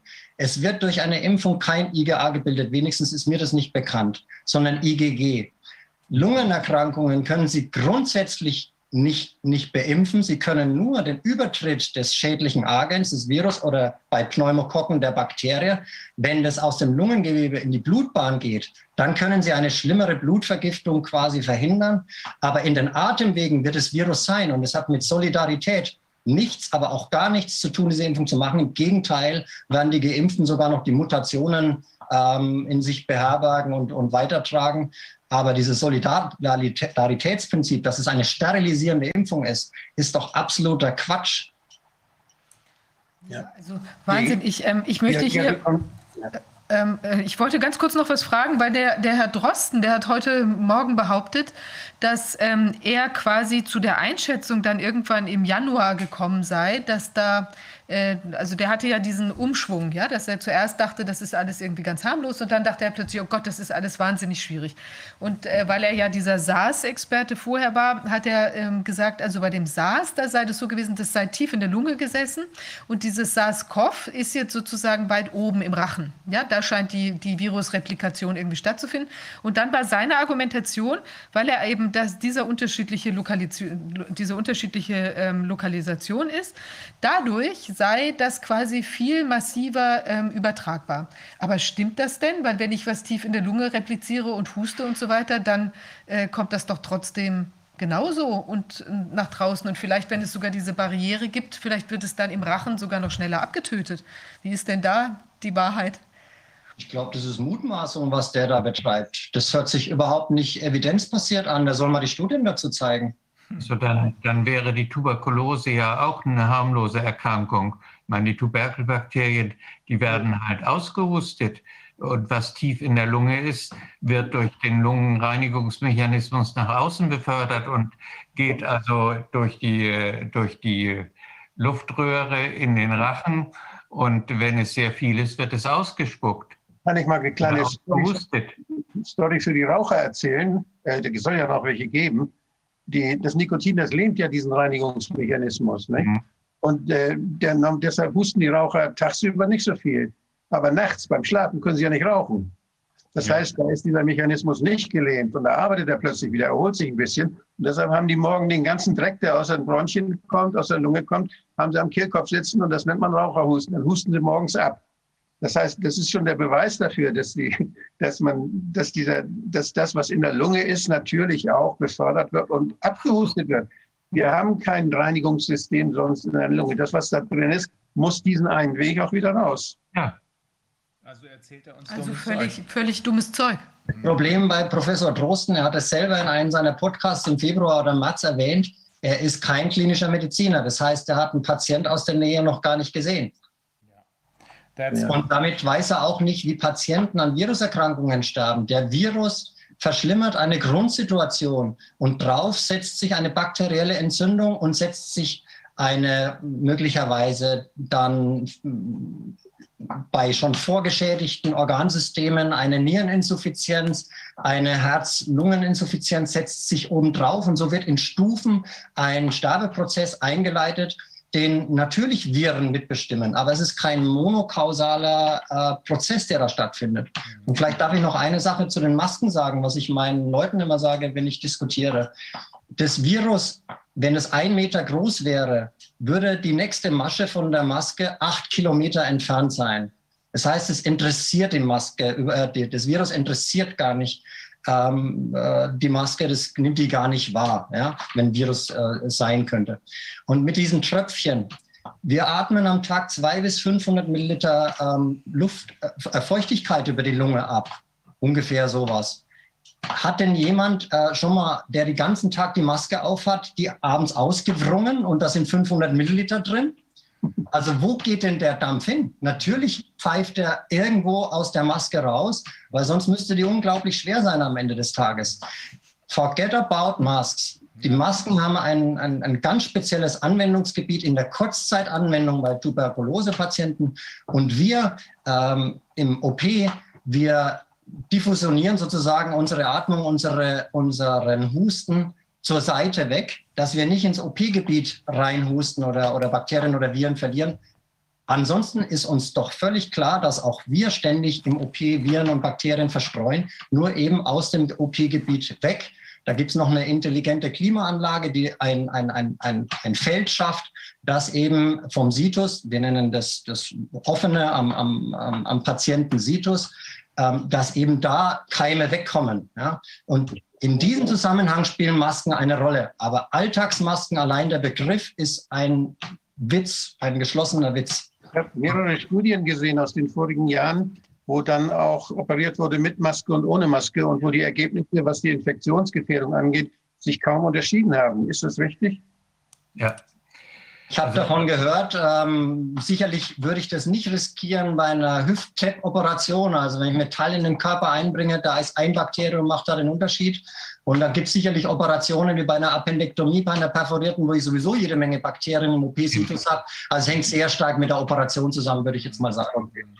Also zur Maske, zur Maske könnte ich eine Menge sagen. Äh, das Problem ist ja, dass die Maske eben auch, auch und gerade den Reinigungsmechanismus der Lunge behindert und entsprechend äh, sowohl Virus als auch Bakterien als auch Pilzinfektionen begünstigt. Und in einer Obduktionsstudie einer Universität von, glaube ich, acht Personen hatten sechs eine Pilzinfektion und sind auch der Lunge und sind auch daran gestorben. Und das waren Pilze, die sonst ausgesprochen selten sind, also Aspergillus und ähnliches. Jetzt wird von Indien berichtet, dass dort ein bestimmter Pilz vermehrte Pneumonien macht und dass da Leute dran sterben. Das wäre interessant mal zu sehen, ob die Masken getragen haben. Ja, ja. ja, ja. Wir müssen jetzt, damit, äh, damit Dr. McCullough nicht äh, zu lange warten muss, äh, wir müssen an dieser Stelle doch äh, wir sprechen ja noch weiter, Professor Burkhardt. Äh, nur heute müssen wir, weil wir vorne, das war ja unsere Schuld, weil wir vorne einfach zu unorganisiert waren. Äh, wir müssen sehen, dass wir jetzt äh, wenigstens hinten zu Potte kommen. Also wir werden ja in Verbindung bleiben, denn hier tut sich sehr, sehr viel gerade. Das natürlich auch bei Ihnen, äh, Dr. Dichter. Ähm, ich danke Ihnen sehr. Ich danke Ihnen sehr für Ihre Zeit. Ähm, und äh, wir werden mal was Neues vereinbaren, denn ich glaube, dass diese, dieser Bereich wird immer extrem wichtiger. Also ich bin noch etwa 15 Minuten dabei, dann muss ich endgültig weg. Okay, dann wechseln wir jetzt rüber zu uh, Peter McC uh, Dr. McCullough. Uh, I'm, I'm again, I apologize, but this was extremely important. We learned a lot from our very own Quincy. the pathologist is Professor Burkhardt. I, I, you probably remember that TV series, right? Mm-hmm. Yes, yes. um, just this morning, or I've seen you in many interviews. One of them was on uh, Fox Television with. Um, um, I think the last one was when you shocked the host, uh, Tucker Carlson. Tucker Um, Carlson, yeah. What is uh, what is your take on this entire situation? We know that a lot of doctors have sort of changed their mind over time because they began to understand that some there's a lot of evidence that points in the direction that there really is no actual pandemic, but there is something else going on. Um, how, what do you think of what's going on? Well, my uh, quick analysis is um, uh, I believe that we're under the application of a form of bioterrorism that's worldwide um, that appears to have been many years in the planning. And the, the first wave of the bioterrorism is a respiratory virus that uh, uh, spread across the world and affected relatively few people, about 1% of, of many populations, but um, generated great fear. Uh, the virus was responsible for some deaths uh, in the very frail and elderly, um, but in in you know otherwise well people, it was like having the common cold.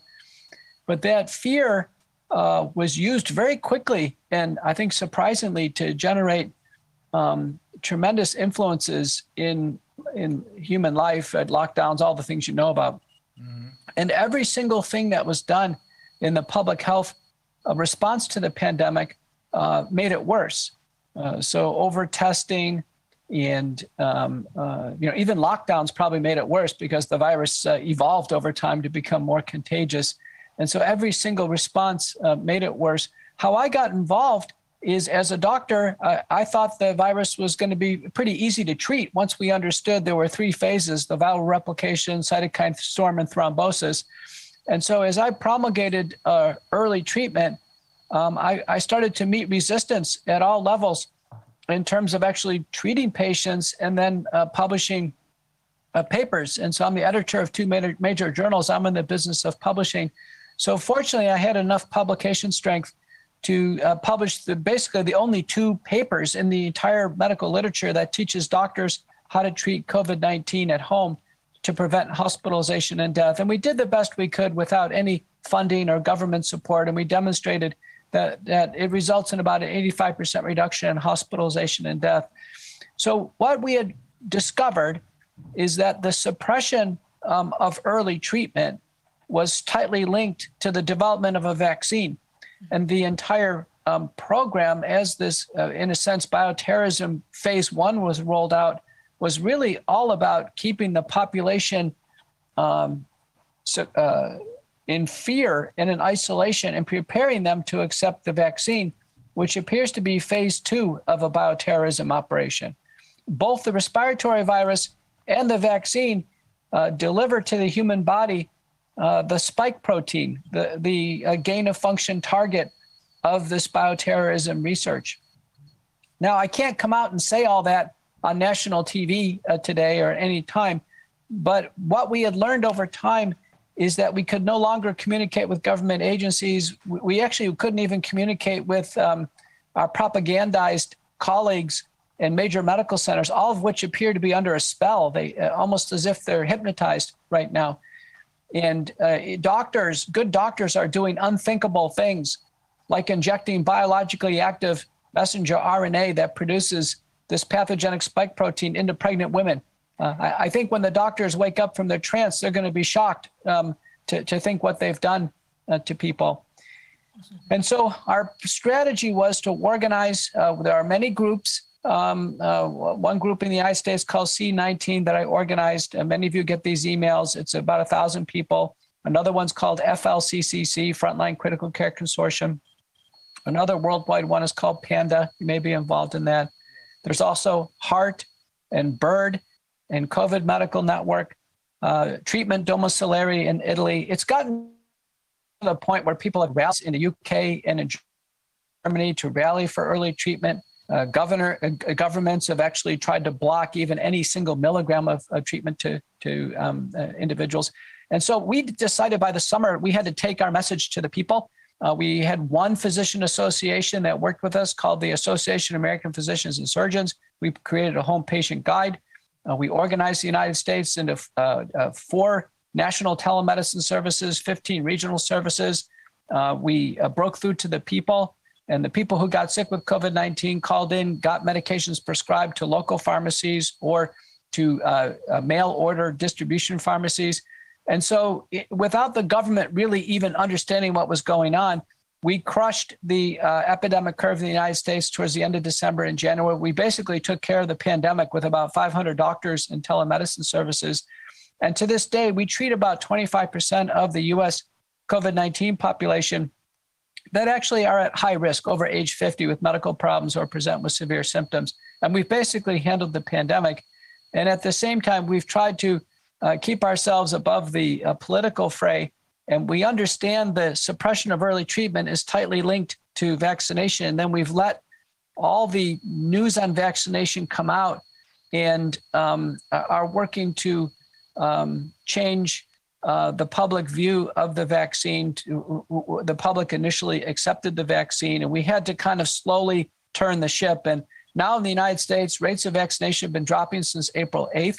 They continue to drop every day. The vaccine centers that I go by are completely empty. And in the United States, they're becoming desperate to try to convince uh, individuals to get a vaccine. They're offering million dollar lotteries. Um, uh, uh, the uh, all the universities who are trying to force vaccination are receiving resistance. I'm the lead expert in the bellwether uh, Houston Methodist case, which is currently being argued before a judge in Texas. It's going to be quickly escalated to the Supreme Court uh, of Texas, where Houston Methodist Hospital, leading hospital, is attempting to force the employees to receive the vaccine. And uh, we already have word that it's going to be escalated to the Supreme Court case. It'll be a high, very high visibility case. So we have a lot of activity going on in the United States. Um, uh, the, uh, we are uh, engaging more and more attorneys. It's great to have uh, you and your team involved, um, you know, on the international level. And I, I, imagine we're aligned on almost all the things I said. Yeah. Uh, let me quickly translate, um, but uh, give us a chance because I, I don't want to be rude, but I for, completely forgot to introduce you because I thought that everybody knows you. I think most people well, do, but please tell us a little about uh, right. uh, your so, background. So let me introduce myself. I'm Peter McCullough. I'm an, uh, a professor of medicine at Texas A&M College of Medicine on the Baylor Dallas campus. Um, I practice internal medicine and cardiology. When the pandemic hit, I refocused all of my efforts on COVID 19. I'm the editor of Reviews in Cardiovascular Medicine. I'm the editor of Cardiorenal Medicine. This is my area of research. Senior Associate Editor of American Journal of Cardiology. I'm the president of the Cardiorenal Society. And in my field about heart and kidney connections, I'm the most published person in my field in the world in history. And I have developed a great experience in treating COVID 19 I've published the two major treatment papers, and I've led the early treatment initiative in the United States. So uh, I have, whether people like it or not, I have uh, uh, declared my medical authority in doing this uh, to a greater extent than anybody in public health agencies or any other media doctors.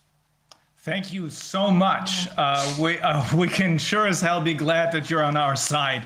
Um, extremely grateful. Okay, I'm going to translate this. Also, ähm, ich fasse es zusammen, weil wenn man die Liste der äh, Accomplishments seines, ähm, seine Biografie ähm, im Detail abgeht, er ist Professor an äh, AMN, äh, A&M University in Texas. Ähm, er ist äh, in diesem Bereich, um den es hier geht, der meist publizierte äh, Mediziner, Wissenschaftler in diesem konkreten Bereich. Ähm, er sagt das, wie Sie ja eben gesehen haben, nicht äh, überheblich, sondern er sagt einfach, das werfe ich in die Waagschale, damit man mir zuhört. Und er hat aufgrund dieser äh, dieses äh, unglaublichen äh, wissenschaftlichen Hintergrundes hat er es geschafft, so hat er eben gesagt, mit vielleicht 500 weiteren Ärzten, äh, die auch auf seiner Seite sind und so arbeiten wie er, die Pandemie zu brechen, indem man einfach die alternativen Behandlungsmethoden eingesetzt hat. Wir fragen ihn gleich nochmal, was das ist. Ähm, er sagt als auf meine Eingangsfrage, wie schätzen Sie die Situation ein, sagt er, hier, wir haben es hier mit Bioterrorismus zu tun ähm, der ein Bioterrorismus, der seit vielen Jahren in der Planung gewesen ist. Ähm, es wurde dabei äh, Angst, Panik, das wissen wir alles, benutzt, um die Menschen dazu zu bringen, mitzuspielen. Alles war von Anfang an darauf ausgerichtet, diese Vaccines, die ja keine sind, wie wir wissen, äh, einzusetzen. Und das, obwohl von Anfang an auch erkennbar war, sagt er gerade, dass es zum Zytokinsturm, dass es zu diesen Thrombosegeschichten kommt. Ähm, es wurde die Panik so eingesetzt, wie wir es aus dem Panikpapier hier in Deutschland kennen, um die Menschen gefügig zu machen. Ähm, es gab Widerstand auf allen Ebenen in der Regierung unter den Kollegen, die teilweise unter einem äh, Schock oder unter einem Spell, äh, Zauber äh, zu sein scheinen, mit dem man nicht mehr reden kann. Wir selber haben das ja auch gesehen, auch unter den eigenen Kollegen gibt es das hier in der in der Justiz. Ähm, es wurde alles getan, um alternative Behandlungsmethoden zu verhindern, um sie ähm, unmöglich zu machen, weil alles immer auf diese, so sagt er, auf diese äh, Impfstoffe zulaufen sollte. Äh, mit den Regierungsagencies ähm, äh, kann man nicht mehr sprechen, mit den Kollegen teilweise auch nicht. Er ist in mehreren, er ist in mehreren Arztgruppierungen, medizinischen Gruppierungen unterwegs. Er hat sie eben alle genannt. Panda ist eine davon, mit der wir auch zusammenarbeiten. Das sind Südafrikaner. Ähm, Inzwischen, sagt er, haben sie mit diesen 500 Ärzten und den alternativen Heilmethoden äh, die, äh, die, äh, Erkrank die Erkrankung äh, durchbrochen, gecrushed, sagt er. Inzwischen ist es so, dass die äh, Impfraten immer weiter runtergehen. Ähm, inzwischen muss also offenbar sehr viel Geld eingesetzt werden, um Menschen überhaupt noch dazu zu bringen. Lotterien werden gespielt, wo man eine Million gewinnen kann. Ich weiß, dass es auch in Kanada passiert. Ähm, die äh, in den USA jedenfalls scheint etwas äh, wie ein Durchbruch gelungen zu sein. So it appears that in the United States at least uh, things are really changing right now. I, I, we've, we, we've clearly had an impact. Uh, I'm in Texas where we never underwent lockdown. I was a strong proponent of us staying open. Uh, we had 35 uh, uh treating uh, doctors who are willing to uh, go against their medical centers and treat patients. We um, were able to convince our governor to put an executive order recognizing natural immunity banning any vac- mandatory vaccines by um, public agencies, banning vaccine passports, banning any discrimination on passports. We recently passed uh, similar legislation for private employers. However, we were unable to get in uh, a ban on private employers mandating the vaccine.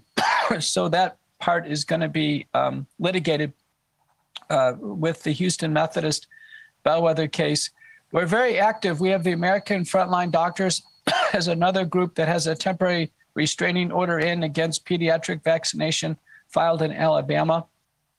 And we have uh, cases filed um, in uh, um, the state of Maine against uh, uh, false, falsely coding um, the test results positive uh, on inflating the number of cases and deaths. We have um, uh, a variety of activities. We have uh, allies in Washington, Senator Ron Johnson and Senator Rand Paul. Uh, we have allies in the media, uh, largely Fox News and Real News um, and uh, OAN. We don't yet have CNN or MSNBC,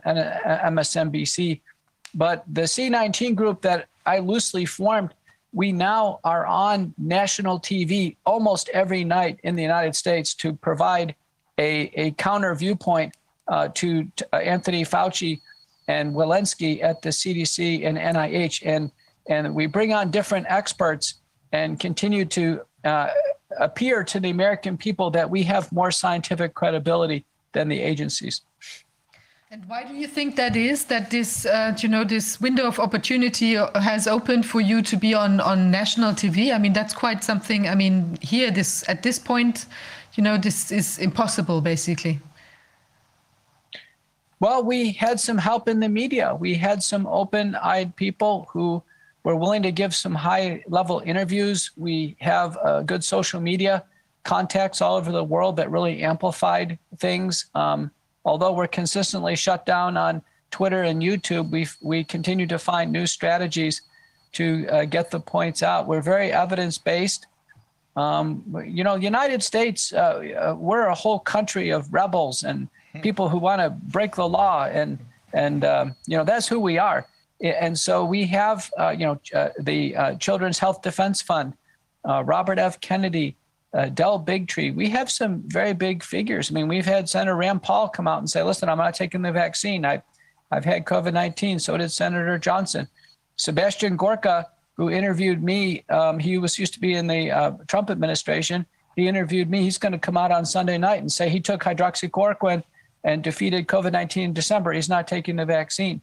So, um, you know, we have to have people be making these public statements. Uh, um, uh, um, uh, uh, you know, with, uh, on, for instance, on um, on Real TV with Dan Ball coming up in a few hours, he's going to come on and say he's not taking the vaccine.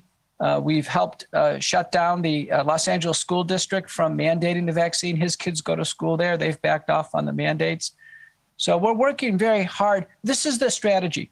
We know that this is bioterrorism. We know that this is phase two of bioterrorism, and we know we don't know who's behind it, but we know that they want a needle in every arm to inject messenger RNA or adenoviral DNA into every human being. They want every human being. Our goal is we can't stop from everybody, but our goal is to get a large group that they cannot get to, that they cannot vaccinate. And uh, that would be COVID recovered, suspected COVID recovered, those with immunity, children, pregnant women, childbearing women. We want a big block. And if we can get that big block and break them, if we can break the needle in every arm, then I think it'll be exposed on, on what is the plan for a needle in every arm. You know, I'm sure glad that this is happening in the US right now because it took some time for uh, people to really get going there. Uh, we're in close touch and in close cooperation with the attorneys that you you we didn't mention any names, but I know you know Anna Garner and Tom Renz who are uh, working on this TRO in Alabama. Uh, of course, we're in close cooperation with CHD, Bobby Kennedy, Mary Holland, and uh, we're also in close cooperation with these people and others in other country, like in on the African continent, for example. And there's some really good things going on right now. The the the tragic thing is though that uh, here in Germany, I think we have now a rate of vaccination where people have gotten their second vaccination vaccination uh, so-called vaccination of only 19%. But those who have uh, those who got their first shot uh, are up to close to 50%. And whenever I'm in a cab, for example, talking to the cab drivers, uh, it's very easy to talk with them because they seem to understand much more than many of the sci- scientists and doctors who appear on mainstream media. And uh, they spread the news. But it's more important, I think, and that's what we're trying to do here in Germany and internationally. It's more important to spread the word, to explain to the people, to get out the truth, to explain to them what these shots really do. And I saw an interview with you, which is um, uh, almost uh, mirrored by what your colleagues in um, in Canada. We spoke with. Um, uh, Dr. Roger Hodkinson. We spoke with uh, Professor Luc Montagnier and with uh, Byron Bridle. Uh, no, we haven't spoken to Byron Bridle yet, but uh, everyone agrees this has got to stop immediately. This is excessively, it's monstrously dangerous. We heard about how pregnant women who got the shots, it appears in their breast milk. And of course, I don't know if you said this or Byron Bridle said this, um, but there's some some cases of suckling infants um, who suffered bleeding uh, disorders um, and other problems. So this is a monstrous thing that needs to be stopped, and I think everybody agrees on this. Well, we're trying to get to this public health message that can really get the public health attention. So I think it was about a week ago, Harvey Risch and I appeared on Fox News, and Harvey Risch did describe the vignette of the woman who got the vaccine and breastfeeding and it killed the baby. Uh, today, um, uh, we have 800 cases of young people developing myocarditis or inflammation of the heart. Mm-hmm. And because I'm a cardiologist, I have a, a clinical authority position here. And, um, and you, you know, I, I'm going to opine that because there's uh, no clinical benefit whatsoever in young people to get the vaccine, that even one case is too many. And the CDC, you know, distributed their slides today, and their conclusion is, well, we're going to reevaluate again uh, a little bit later on in June. So our agencies have done nothing to reduce the risks of the vaccine. It's called risk mitigation. And I've chaired uh, over two dozen data safety monitoring boards for the FDA and the National Institutes of Health. And uh, with this program, th- there, uh, there is no uh, critical event committee. There is no data safety monitoring board and there's no human ethics committee. Those structures are mandatory for all large clinical investigations. And so the word that's really used for what's going on is malfeasance, is wrongdoing by those in position of authority. And without any safety um, measures in place, uh, you can see what's going on. We're administering uh, the, the um, basically, it's the largest application of um, a biological product with the greatest amount of morbidity and mortality in the history of our country.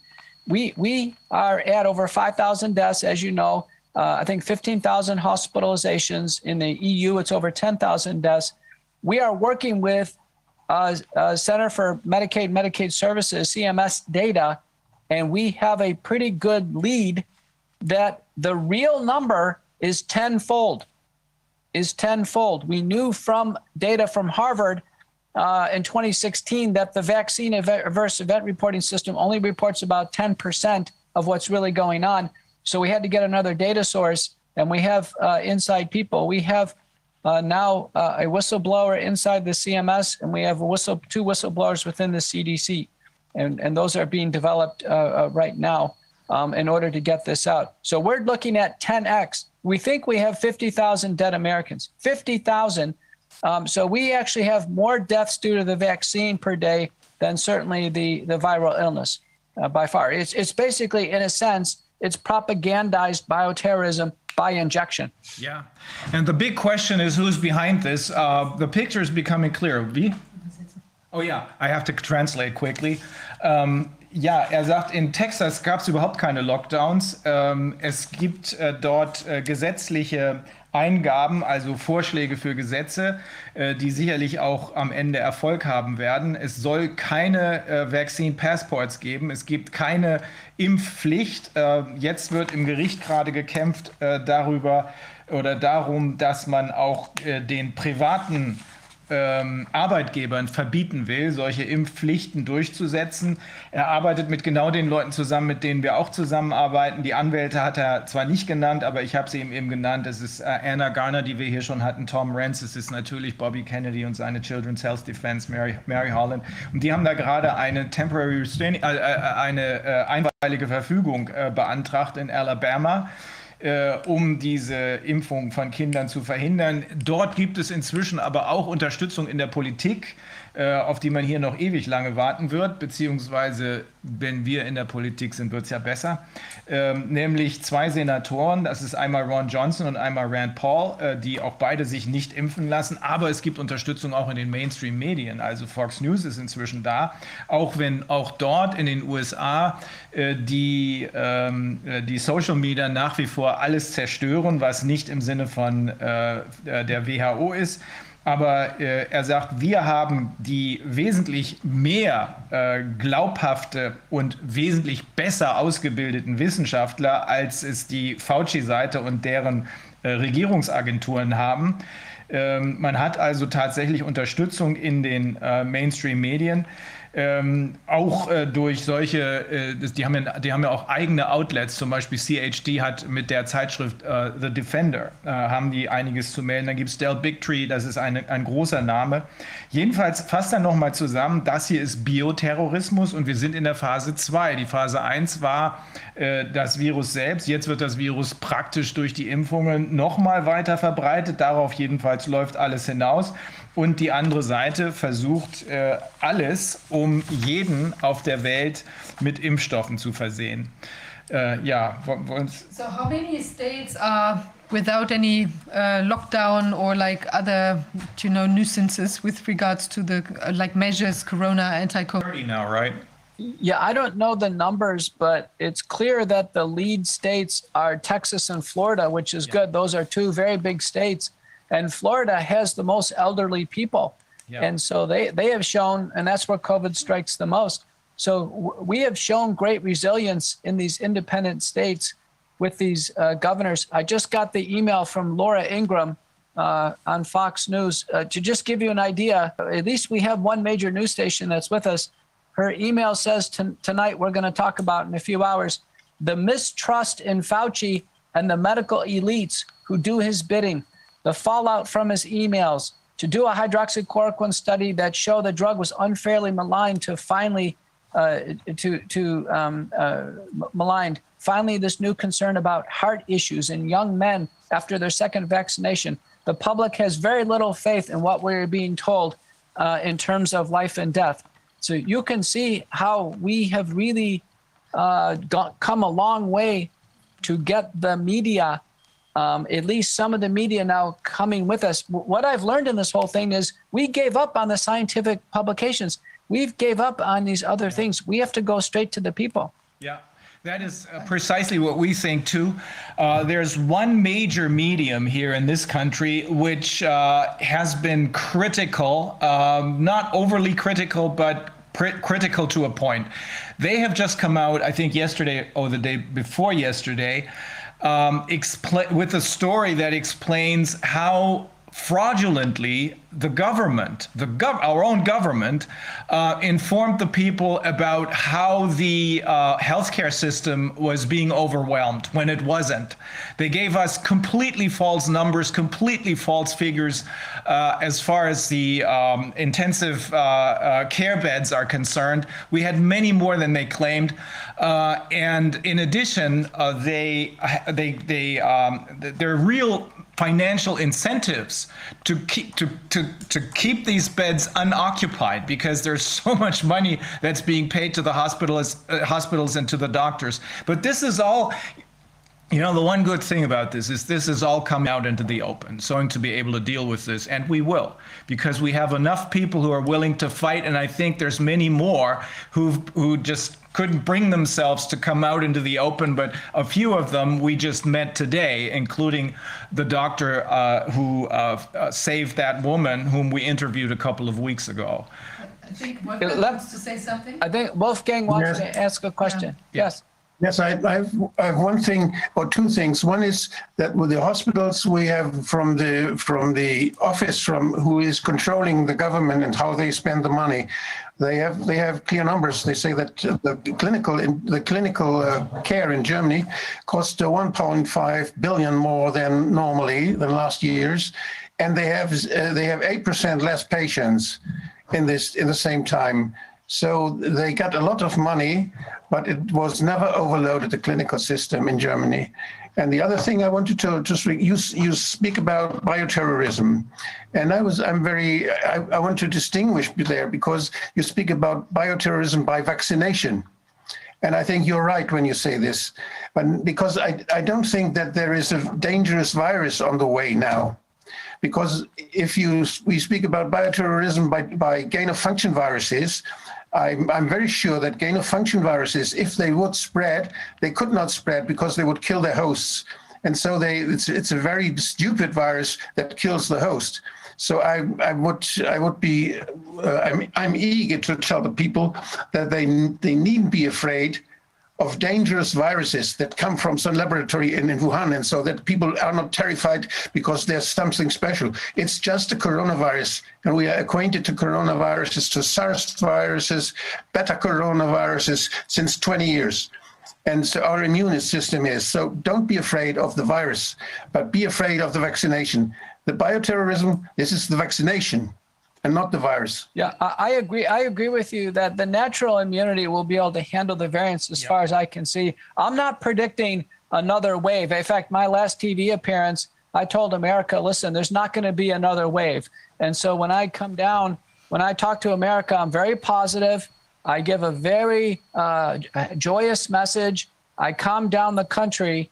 And by doing that, Fauci and the other people can't stand it because they want to promote fear, Yeah. they Yes. want to promote suffering, and they want to promote this uh, vaccine. And so that's their message. And so uh, we're just the opposite. And, and, and, and we agree with you. Now, what could be happening? It, what could be happening is let's say there's an adversary. Let's just say it's China they could be dealing at a very high level saying listen we do have uh, you know c21 we have the, a more virulent virus and, and we want you know favorable trade status or we want other things uh, because they'll say listen we showed you what can happen with you know the first round. We have something. So there may be a threat but i agree with you in terms of the natural infection. It will move around. I think it's going to hit southeast asia. It's going to hit some more vulnerable populations but if we can simply respond with treatment in every case, Mexico City, countries in South America, United States, and now India, every single case, when we crush the curves with early treatment, if we just treat the high risk patients, by treating patients with multi drug treatment, we reduce the duration of symptoms. we reduce the spread dramatically and we reduce hospitalization and death. It's very, very important. The only thing that can do that, vaccination will not do that. Vaccination, because the people getting the vaccine have less than a 1% chance of ever coming in contact with the virus. And then when they do, they have a, you know, way less than 1% chance of even getting the virus. Mm-hmm. It's impossible for the vaccine to have an impact on the epidemic curve. And that's another message we've been getting out to the public because the people promoting the vaccine are going to claim victory that um, oh things uh, worked out in our favor. And uh, brown in canada and others have done great analyses. It's mathematically impossible for the vaccine to have any impact. But the cdc in the united states has recorded 10000 breakthrough cases bona fide breakthrough cases where the vaccine failed. And we don't know the denominator but we knew it was very labor intense. And our read on their action is they were overwhelmed with a number of breakthrough cases. Overwhelmed. They gave up. At the end of May, they give up. They said, we, we're not going to track any more breakthrough cases. So, Yes, um, and we know we know that uh, when the when uh, the clinical studies were finished, we, the absolute risk reduction is about around one percent. Yeah. and the others they were already immune they so this is ridiculous the effect of the of the of the vaccination to protect people is ridiculous It's completely ridiculous. We have data from Cleveland Clinic that just um, published that 50% of people who are already immune, naturally immune, they're still getting the vaccine because they were told by the government to get the vaccine. Uh, we have data from three studies, two in the UK and one in the United States, showing of those who get the vaccine, about 30% are already immune, uh, COVID immune. So you can see how the vaccine is contrived. This whole thing is contrived. It should be very obvious that um, now the CDC has changed the cycle threshold down to lower. Yeah. So they're going to make fewer cases. So it's going to look like things like the vaccine saved it. So maybe the thing about this uh, in bioterrorism injection is why did they make it so toxic right now where so many people are dying? Why didn't they make it uh, more acceptable? Um, because I think what the real payload of the bioterrorism is going to be on the boosters. That's what that's what we begin to fear too. Let me explain why Wolfgang said this because I the other day I had an interview with Steve Bannon, and um, he uh, he heard me out. He didn't quite agree because it seems that that was news to him. But this is what really happened, and we know this from talking to form to two former uh, WHO employees. Uh, there there was an accident at the Wuhan uh, Institute of Virology, yes, and the and the Chinese were really worried about it, and that's why they ordered the person who runs that lab to come back immediately. And even while she was still on the train, they took down their website so as to cover their tracks. So they were really worried. But within two or three weeks, they realized, well, nothing much had happened. However, the other side, as we call them, took this as the springboard as, or as a triggering incident to uh, put uh, that um, agenda into motion, which they had been planning for for at least 10 years. Um, there have been, there's probably, they've been planning for longer, but for 10 years we can see there are concrete plans uh, that they've been making. And uh, the the final, I guess you could call it a dry run, was this Event 201, which is really Event 21 because the O is is the Earth, uh, in October of 2019. So that's when they decided we're gonna take this opportunity, and that's when they told Drosten. That's why we were uh, why we were at this hearing this morning at the inquiry. Um, that's when then they told Drosten start your uh, work on your PCR tests. He started his work on New Year's Eve, we believe. And uh, a couple of weeks later, on the 22nd and 23rd of January, uh, there was an enormous push, probably by the um, pharmaceutical industry, on the WHO to finally declare the public health emergency of international concern, because that's what you need in order to get the emergency use authorization in the United States for these vaccines, which are completely untested, or the uh, conditional use authorization here in Europe. And but they couldn't agree on anything because there were no cases. But they did agree on one thing: they're going to have another second emergency meeting uh, two weeks later, in uh, early uh, uh, February. And that's when they declared the public health emergency of international concern. Why? Because they had been using the Drosten test because he had made this test, this PCR test, available to them, and they had pushed it as the gold standard uh, for the entire world, as the gold standard for detecting infections. As we all know, in the meantime, you cannot detect infections with the PCR test. And as we also know, because of the people who, uh, one of the experts is Dr. Mike Yeadon, who I know you're in touch with, and he told us uh, if you go up to 35 cycles of amplification, you end up with at least 97% false positives. This guy had his uh, uh, cycles of amplification up to 45. So guess what this is? All false positives. That's why Wolfgang is saying uh, it is not the accident, it is not the dangerous uh, virus that escaped from the, from the lab. It's the vaccinations that we have to be worried about, and it's probably correct. I mean, I can't be the judge of this because I'm not a, um, a medical doctor, but it's probably correct that we really have to be afraid of the boosters. Yeah, well, we, we've learned a lot. You know, you probably have reviewed that autopsy case from Germany just a few days ago uh, that came out.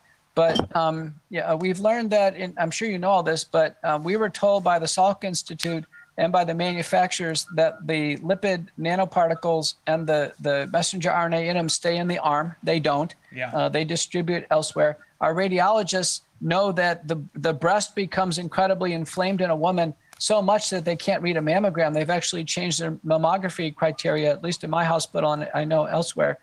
And that the autopsy showed that um, uh, in fact there's a tremendous distribution of, and you, you, you've reviewed it, the spike protein is clearly pathogenic. The gain of function mutation, the four amino acid sequence at the furin cleavage joint.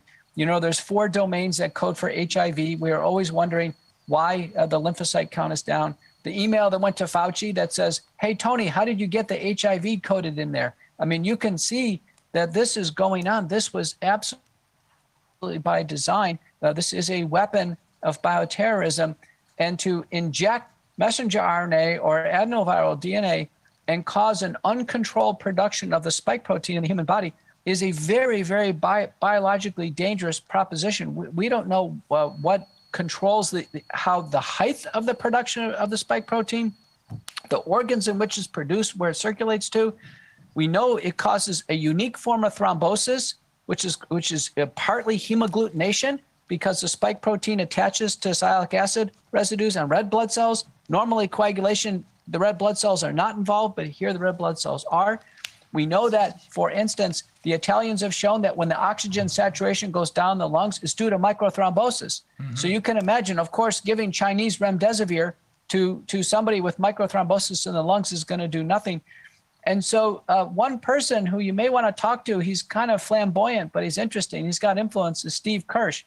Steve Kirsch is a millionaire, and Steve Kirsch has offered $2 million publicly to, to say, can anybody show that the CDC, FDA, or NIH has done one single thing correct in the pandemic response? If he can, he'll pay $2 million. And no one, no one has even brought forward, no one's even written him a letter. So, you know, th- this is, uh, it's, it's a colossal blunder. And uh, of course, the news uh, is interested. The news cycle is always um, promulgated by this.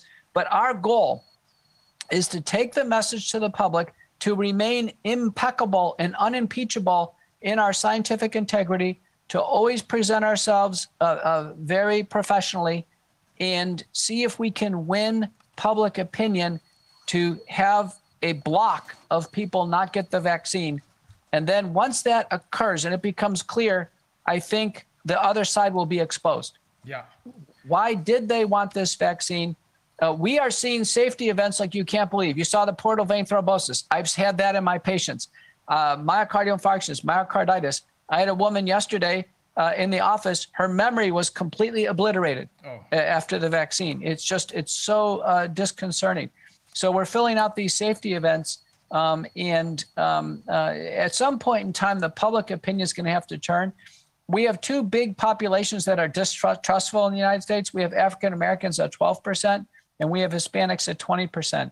And they're largely not taking the vaccine. Mm-hmm. And we're working with African American churches and making presentations. And the African Americans say, We know the government was lying to us. So, so they, they know um, already. So that, that's our plan in a nutshell. I think we're we're really completely aligned. Um, we do need to win big cases, though. Yeah. So Anna Gar- Anna Garner, um, all these people, Mike Rents, we've got to win. I mean, honestly, uh, you think there's fear among doctors? There's fear among attorneys. I am amazed I know. at how many attorneys are so fearful Yeah. that they, they don't they can't even file a letter of intent. In fact, we have one attorney, he made a template and he goes, Here, I'll show you how to file your own letter of intent. You pay your own filing fee. I said, My God, I'm a doctor, I'm a media person, I'm taking care of patients, I'm publishing manuscripts. Now I have to do my own legal work. I mean, it's really, it, it really, it's amazing. Yeah. Yeah. the the fear that's overcome people. We uh, is- the thing is on an international scale, I think we're only only cooperating with a hundred attorneys. I mean, a hundred attorneys in the entire world. There must be many, many more, of course. But we're making progress because of those cases, the ones that you're mentioning, and there's a couple of really big cases that all of us, including the Amer- our American colleagues, are working on. I can't uh, tell you the details because we don't want this to be uh, in any way disturbed.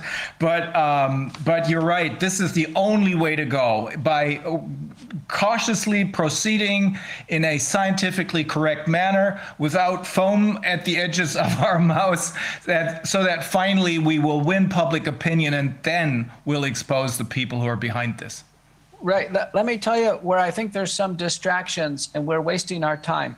And that's on wearing masks. Yeah. So for Yeah. for instance, I, I mean, if the i i i they would love us to be arguing about masks while Yeah. they while they continue to give injections, right? right So uh, I try not to make masks the signature issue. Um, uh, uh, uh, another um, uh, area is um, this extreme view that the disease doesn't occur, like uh, Dolores Cahill. Yeah. I I think that's a bit of a waste of time because we have enough information from sequencing. We can see Yeah. this in nucleocapsid. I mean, we know it's physically there in some cases. We know it's grossly overstated because of everything you mentioned.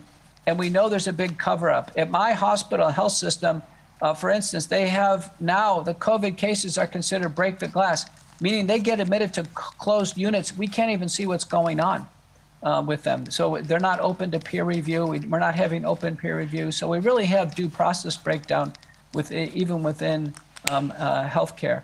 Yeah. And so, uh, but what we want to do is that we want to, we need help. You know, we need help from psychiatrists and absolutely sociologists absolutely because there is a trance. There are doctors that are telling their patients to, to take the vaccine. Their patients are taking the vaccine and dying in thrombosis, and the doctors are, you know, not doing anything. In- injecting pregnant women with experimental messenger RNA. I mean, this is like a horror. This is something that would would never occur in good clinical practice. Uh, where where um, doctors are saying that they won't see patients in their waiting room unless they get the vaccine. Um, I I think a big target is, and this is my responsibility, is we have to win the doctors. yeah Uh, Yeah. The doctors are a big problem here. Yeah, and we need, you're right. Um, this is what I said right from the start. This is a huge psychological operation. We need to talk to the psychiatrists, to the psychologists, and they're using um, as their major weapon, they're using the mainstream media in order to indoctrinate people with this panic package, which they uh, invented over many years. Sick people on the other side, definitely very sick Well, people. But you, you see this Chinese uh, professor from uh, Emory, she gets on CNN, and they've gone further. They've linked the vaccine to freedoms. And this has occurred in Europe, I know, yeah. where they said, listen, people need to understand they need to get the vaccine to get their freedom back. It was like, wow. Yeah. Wow. We know this from the mafia, you know? Yeah. This is just what the mafia does. It's a very, very old method. Yeah. Yeah, stimmt. If you let if you let us protect you, you have to pay a little for this.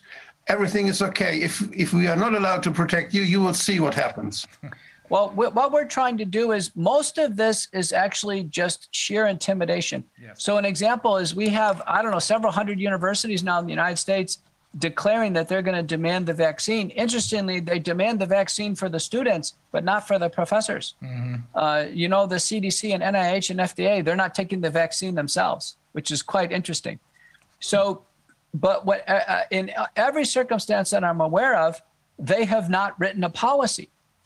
So for hospitals, they must have a policy and it must be certified and be in the policy library because hospitals in the United States are accredited by the Joint Commission for Hospital Accreditation.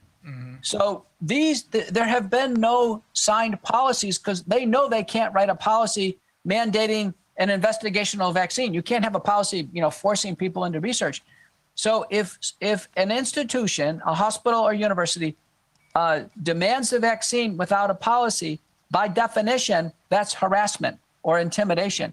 And so we now have parents filing letters of intent uh, identifying harassment, and they are filing it with compliance offices, ombudsman's offices. They're uh, filing it with offices that, by their charter, must take some internal action. So we're making these institutions do an incredible amount of administrative work. We're punishing them for doing this. Uh, the Los Angeles School District backed off. Louisiana State University backed off. We had uh, Texas win at the state and in private employer level. So uh, we, we, we have to continue this effort uh, and and hopefully the mass psychology starts this media or psychological training. When when I go on, there's no pre- preparation. I'm just doing the best I can, but I'm, I'm a doctor. I'm not a, a media person. So. Ja, ähm, okay. Also wir übersetzen das nochmal schnell. Ähm, Er sagt, wir sollen uns auf keinen Fall auf äh, Diskussionen einlassen, die einfach nur unsere Zeit verschwenden. Zum Beispiel die Frage, wie ist das mit den Masken oder so. Das ist zwar auch ein Problem, aber nicht wirklich das Problem. Das, da verschwenden wir Zeit. Oder was einige ähm, Kollegen machen, was auch einige äh, Mediziner machen äh, oder Wissenschaftler machen, die sagen, ey, das Virus gibt es gar nicht. Sondern natürlich, da draußen ist schon irgendwas, an dem die Leute sterben. Äh, es ist völliger Quatsch, da noch drauf rumzutrampeln. Was wir wirklich brauchen, sagt er gerade, ist die äh, Hilfe der äh, Psychologen und äh, Psychiater, weil das Ganze ist natürlich eine Panikmache. Ähm, die Chinesen gehen jetzt so weit, dass sie das, wir haben das ja auch hier, diese Werbung da draußen, wie heißt dieser komische Typ da aus der ARD, der, nee, ja, Jauch und, und, und der andere Typ, der da ab und zu Wissenschaftssendungen macht, die machen ja richtig Werbung dafür, unter Verstoß natürlich gegen das Heimel-Werbegesetz. Äh, Dr. Wodak hat gerade gesagt, was die machen hier ist genau das, was auch die Mafia macht. Die bieten Schutz an oder Befreiung an äh, gegen diese, äh, gegen diese äh, Schutzgeld. Ja, ähm, die ähm, CDC und NIH hat er gerade gesagt, also die obersten Gesundheitsbehörden, deren Mitarbeiter, die nehmen diese äh, Impfung nicht. Äh, ich würde mal sagen, bei uns ist es nicht anders. Ähm, es gibt keine Policies, die hier durchgesetzt werden, weil nämlich keine Policies durchgesetzt werden können. Das ist so eine Art Fly-by-Night-Geschichte, die hier läuft. Die versuchen es einfach, so wie das, was wir eben erlebt haben im Landtag. Ähm, das ist ja eigentlich ein Haus der, des Volkes. Äh, die haben allerdings so viel Angst vor dem Volk, dass sie das Volk mit allen Möglichkeiten, die sie haben, und das sind frei erfundene Gespenstergeschichten, raushalten wollen. Also keine Policies, weil die ähm, Policies ja äh, bedeuten würden, dass sie illegal sind, automatisch. Man kann nicht einen Impfstoff, der überhaupt nicht getestet ist und der nur eine Notfallzulassung hat, äh, mandatory machen. Ähm, wir haben, er hat eben noch was gesagt, was ich dringend übersetzen wollte, ähm, was äh, noch, äh, dieser, dieser Bioterrorismus. Ähm, was war da? Ach ja, die afrikanische Bevölkerung und die Latino-Bevölkerung, äh, die äh, sind nur zu 15 und 20 Prozent, glaube ich, waren die Zahlen, überhaupt bereit mitzumachen. Die sagen, wir wissen sowieso, dass wir von unserer Regierung getäuscht werden, dass wir verarscht werden. Ähm, er sagt, wir brauchen, ähm, ach so, es.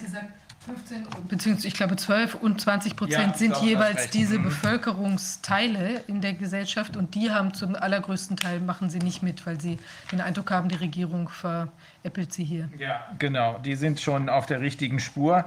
Ähm, die, es gibt einen Mann, der ist sehr reich, der heißt Steve Kirsch, der hat äh, zwei Millionen Dollar ausgelobt, wenn ihm irgendjemand auch nur ein einziges Beispiel bringt dafür, dass äh, die CDC irgendetwas korrekt gemacht haben. Bisher hat er nicht ein einziges Schreiben gekriegt. Finden wir einen Sponsor, der das gleiche mit dem RKI macht. Ja, ja, ja.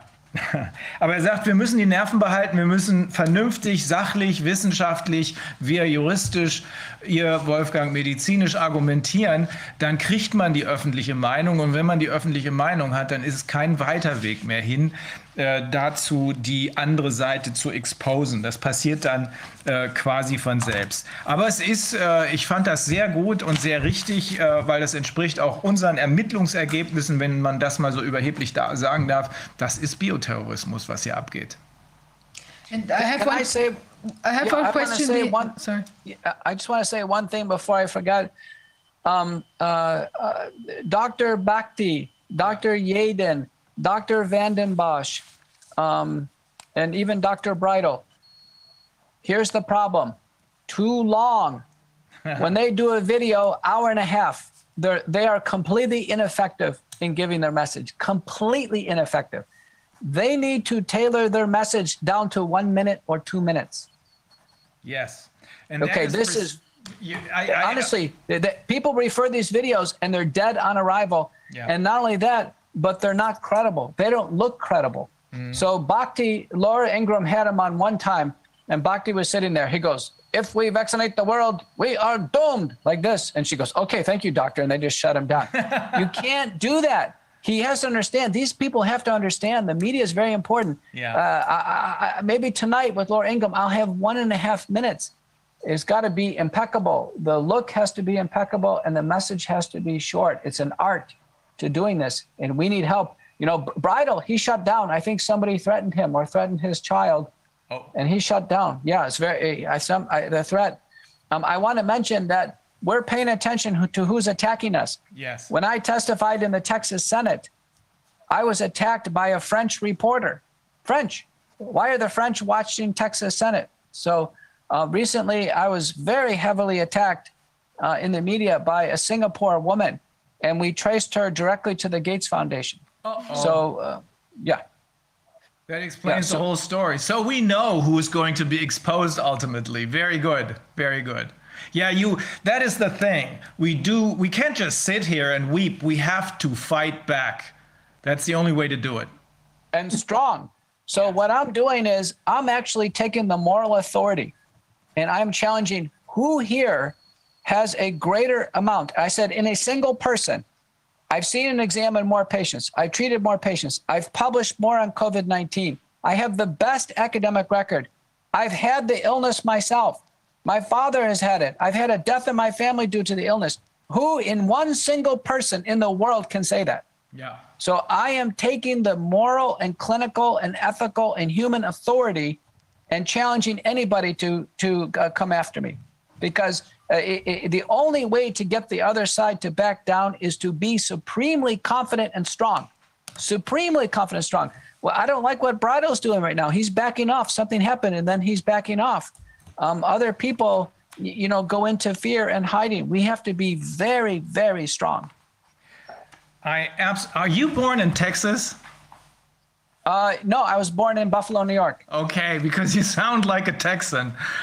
yeah, I am. I grew up here as a kid. Okay. Um, uh, but I'm willing to wear my cowboy boots when I go on the stand.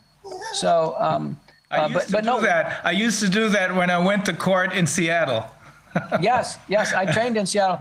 But but this is very important. Something obviously is going on very wrong in the world, and if we sit by and do nothing, you know, obviously a lot of people have died. A lot of people are being tortured. I I am very afraid, based on what we're learning just by the first injections, Yes. that they interact with P53 and BRCA, that they could ultimately lead to cancers. They could lead to cancers. We, the Japanese have already shown us the lipid particles concentrated in the ovaries. Could they be sterilizing? If you said this is all a Gates Foundation uh, program to reduce the population, it's fitting pretty well with that hypothesis, right? The first wave was to kill the old people by the respiratory infection. The second wave is to take the survivors and target the young people and sterilize them. If you notice the messaging in the countries, the United States, they're not even interested in old people now. They want the kids. They want the kids, kids, kids, kids, kids. Same It's such a focus on the kids. Yeah. Yeah. And that's who we have to protect. That's a whole new can of worms that we're going to have to open, but we're going to have to deal with this. You're right. Yeah, so so I'm going to come on strong tonight about you know the kids shouldn't be touched with a needle. We're at 800 cases of heart injury in these kids. Some of them it's really pretty significant. And it's going to lead to heart failure, and we need to scare parents so hard. Yes. Um, you know, in the United States, in one state, they've already put the groundwork that the kids age 12 can accept the vaccine on their own without family um, uh, consent. That's never happened in history. In Toronto, the other day, they lured the kids out to get ice cream and they held the parents back and they were vaccinating the kids. Oh my God. Um, uh, it's really, it's terrible. My wife is Canadian and her, her mother was forcibly vaccinated.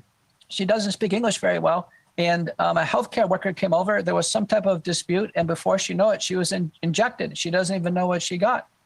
So it's happening. Uh, I predict that it will come to forcible injection. They're going to take it this far. Um, We're going to stop that. we have to. There, there's no choice. Uh, but I predict it's coming. It's already happened Yeah. in part in Indonesia. It's, it's, it's, I guarantee it's happening in places right now. It's probably happened in nursing homes and other places Yes, where we people know it can't. happened in nursing homes. We do. Yeah. We have to stop it. Mm-hmm. And we have to see what's behind it. Is it Bill Gates trying to control the population? Is it the Chinese trying to, uh, you know, pressure for bioterrorism? Uh, you know, is, is it something uh, more malevolent? What, to me, what was masterful is the psychological part of this. How did they pull this off from a mass psychology perspective? How did they do this? That's why we have to talk to the psychiatrists and to the psychologists. They have the answers. They have the answers. Mm. Okay. Well, Dr. McCullough, this was both an honor and a pleasure. Thank you so much. Thank you. Let's stay in touch. Thank you. And let's stay in the saddle. Yes. All right. Bye bye. Have a great day. Thanks so much. Also das übersetzen wir jetzt nochmal. Wolfgang, das sind äh, sehr, sehr deutliche Worte, wie wir sie bisher noch nie gehört haben. Aber ich finde, es wird auch wirklich Zeit. Es hat keinen Sinn da, um den Busch äh, rumzutrapsen und äh, einfach immer nur so zu tun, als wenn alles halb so wild wäre. Also ähm, er sagt eben, äh, wir müssen, äh, wir müssen darauf achten, dass wenn wir äh, versuchen, die öffentliche Meinung zu ähm, erreichen, dass wir nicht zu lang sind. Also er hat dann eben die Namen äh, Bhakti, Fundin, Bosch und Bridal genannt, die zu, äh, die zu ausführlich äh, im Fernsehen sind. Ja? Der war, nur, der war nur höflich, der hätte uns auch mitnennen können. Ja, der, der, aber wir machen ja was anderes. Wir machen ja hier was anderes und wir bemühen uns jetzt auch, diese Sachen in Soundbites rüberzubringen, äh, also die äh, Interviews zu kürzen und dann. Ähm, Sekunde, wir haben ja auch hier die tolle Kampagne Wissenschaft steht auf, die Genau, man sich anschauen ja kann auf der. Webseite Wissenschaft steht auf.de und auch den entsprechenden YouTube-Kanal. Und da gibt es von unter anderem auch äh, Peter äh, McCullough, gibt es ein Statement, was ganz kurz ist. Das ist immer eine Minute bis Ja, fünf Minuten kurz, maximal. klasse, ne? Und da kann man das Wichtigste in Kürze sich selber anschauen und vielleicht auch an Freunde vermitteln oder Leute, die noch äh, nicht ganz erkannt haben, wie die Problemlage ist. Und wie ernst die Lage ist, hat er eben auch gesagt. Er ist mit einer äh, Kanadierin verheiratet, ähm, deren Mutter mh, spricht nicht so richtig gut Englisch und die ist gezwungen worden, die ist zu einer Impfung gezwungen worden, hat er eben gesagt. Ähm, Dr. Äh, Bridle, Byron Bridle, der auch sehr deutlich äh, sich gegen diese Impfung ausgesprochen hat, auch ein Kanadier. Ähm, der äh, wird, ist inzwischen, hat dicht gemacht, weil er bedroht wurde oder sein Kind wurde bedroht. Er sagt, ich mache da nicht mit. Er ist auch schon bedroht worden ähm, von verschiedenen Leuten, französischer Reporter und eine Frau aus Singapur sagte, wir haben das Ganze nachverfolgt und wir haben festgestellt, dass diese Spur dieser äh, Frau, die ihn bedroht hat, äh, bis zur Gates Foundation ging. Da haben wir sie ja eigentlich alle. Und dann sagt er, die, ähm, äh, das, was wir bisher gesehen haben, also die Alten, die im Schnitt ich meine, das waren 20 Prozent innerhalb von drei Wochen nach die alten Menschen in den Heimen, äh, die im Schnitt zu 20 Prozent nach den Impfungen gestorben sind. Das würde doch sehr gut in diesen äh, Bevölkerungsreduktionsplan der äh, Gates Foundation und verschiedener anderer Menschen passen. Ähm, wir müssen aufpassen. Äh, es wird sicherlich noch ein bisschen schlimmer, aber darum müssen wir eben so hart zurückkämpfen. Ich fand das wirklich richtig, was er gesagt hat. Ne? Also es wird Zeit, ähm, die Winchester aus dem Sattel zu, äh, ziehen. Ähm, Toronto, sagt er gerade, da sind, man kann sich gar nicht vorstellen, da sind Kinder mit dem Eiswagen angelockt worden zum Eisessen und dann wurden sie äh, zwangsweise geimpft, die Eltern zurückgehalten. Äh, und das sind Dinge, die wollen wir nicht sehen. Das äh, darf halt einfach nicht passieren. Zwangsweise, sondern halt eben, pass auf hier und da kannst du auch noch rasch eine Impfung bekommen. Ja, aber die Eltern sind zurückgehalten worden, hat Ja, er gesagt. ne? gar nicht. Also das äh, stell dir das mal vor. Also, Abartig. holy fucking shit. Okay, Wolfgang, du wolltest noch was sagen. Du bist, du bist gemutet. Nein, ich hatte nur, ich bin entrüstet über das, was wir mit unseren Kindern machen und ich denke, das ist das Wichtigste, dass wir das Ja. verhindern. Ja. Äh, Ja. Ja, ja, da kann man eigentlich nichts mehr dazu packen. Du hast ja gesehen, das ist eigentlich ein ruhiger Mann. Und er sagt, ich nehme meine gesamte, ähm, was hat er gesagt, seine gesamte äh, ethische, seine gesamte Reputation, seine, seinen ethischen Ruf, seinen klinischen Ruf und seinen moralischen Ruf, weil er sagt, äh, sein Vater, glaube ich, ist an äh, Covid gestorben. Er hat gesagt, also er hätte äh, Corona gehabt, sein Vater ja. auch und es sei ein Fa- Familienmitglied an Corona gestorben. Also das heißt, er hat alles das durchlebt, er weiß, das ist, weiß ist genau, real. spricht, ja. Und gleichwohl sagt er, dass diese ganze Impfung ist viel, viel, viel schlimmer und muss auf jeden Fall oder viel schwieriger, bringt nichts und ist schwierig und muss deshalb gestoppt werden. Wir haben das hier ein bisschen schwerer in Deutschland, weil wir, wir, wir werben nicht für uns. Wer für sich wirbt, der ist verdächtig. Und das ist in den USA, ist, sind die da freier. Das ist eine andere Art, sich vorzustellen und so. Also wenn da einer ankommt, wenn ich jetzt erzählen würde, was ich alles kann und was ich alles schon erlebt habe, dann würde die denken, was ist denn das für ein Angeber? Also das ist ein bisschen anders in den USA. Da ist das Gesundheitssystem anders und da wird geworben, das ist normal, Ärzte werben für sich. Das ist bei uns verboten und äh, wir müssen das Vertrauen der Menschen verdienen und dann müssen die Patienten gut über uns reden. Also, und das ist äh, noch ein bisschen schwierig. So viel anders ist es auch nicht. Also er geht hier out of, äh, out of his way sozusagen. Also er macht das, weil er sieht, wie gefährlich das ist, was hier abgeht. Also Ja. das ist keiner, der, das ist kein Angeber. Das ist kein Typ, der in der Gegend rumläuft und sagt, ich bin der tollste Held aller Zeiten. Das ist ein normaler Mann, der jetzt sagt, ich kann nicht anders. Ich muss hier in den Sattel steigen. Ich komme mir auch ein bisschen komisch vor, wenn ich meine drei Facharztqualifikationen, die ich habe, Ja. wenn ich die bei den, bei den, bei den, wie heißen die Volksverpetzern denn da dagegen stellen. Es ist absurd. Es ist, also, es ist, ja. Das ist ein weiteres, äh, Wolfgang, das scheint überhaupt ein weiteres Problem zu sein, äh, dass wir es hier ähm, auf der anderen Seite, solange wir jedenfalls nur mit den Marionetten zu tun haben, mit den Wiehlers, mit den von der Leyen's, mit äh, äh, Jens Spahns und so weiter, dass wir es mit lauter völlig unqualifizierten Leuten zu tun haben, die entweder gefakte oder gar keine Biografien haben. Und das hat er eben auch angesprochen. Er sagt, wir haben die besseren, wir haben Science auf unserer Seite, wir haben die besseren Scientists und wenn wir nur die Nerven behalten, also insofern er ist keine, kein, kein Großmaul, wenn wir nur die Nerven behalten und die Öffentlichkeit davon überzeugen, dass wir die Leute haben, die wissen, was sie tun und die anderen gar keinen haben, CDC und bei uns ist auch nicht anders, äh, dann wird die öffentliche Meinung schon in unsere Richtung drehen. Äh, ich glaube, dass er recht hat. Das, der entspricht ja auch deinen Vorstellungen. Er ist ja, er läuft ja nur nicht in der Gegend rum und ruft zum Krieg auf, sondern er sagt, wir müssen mit den Fakten überzeugen. Das ist das Einzige, was hilft.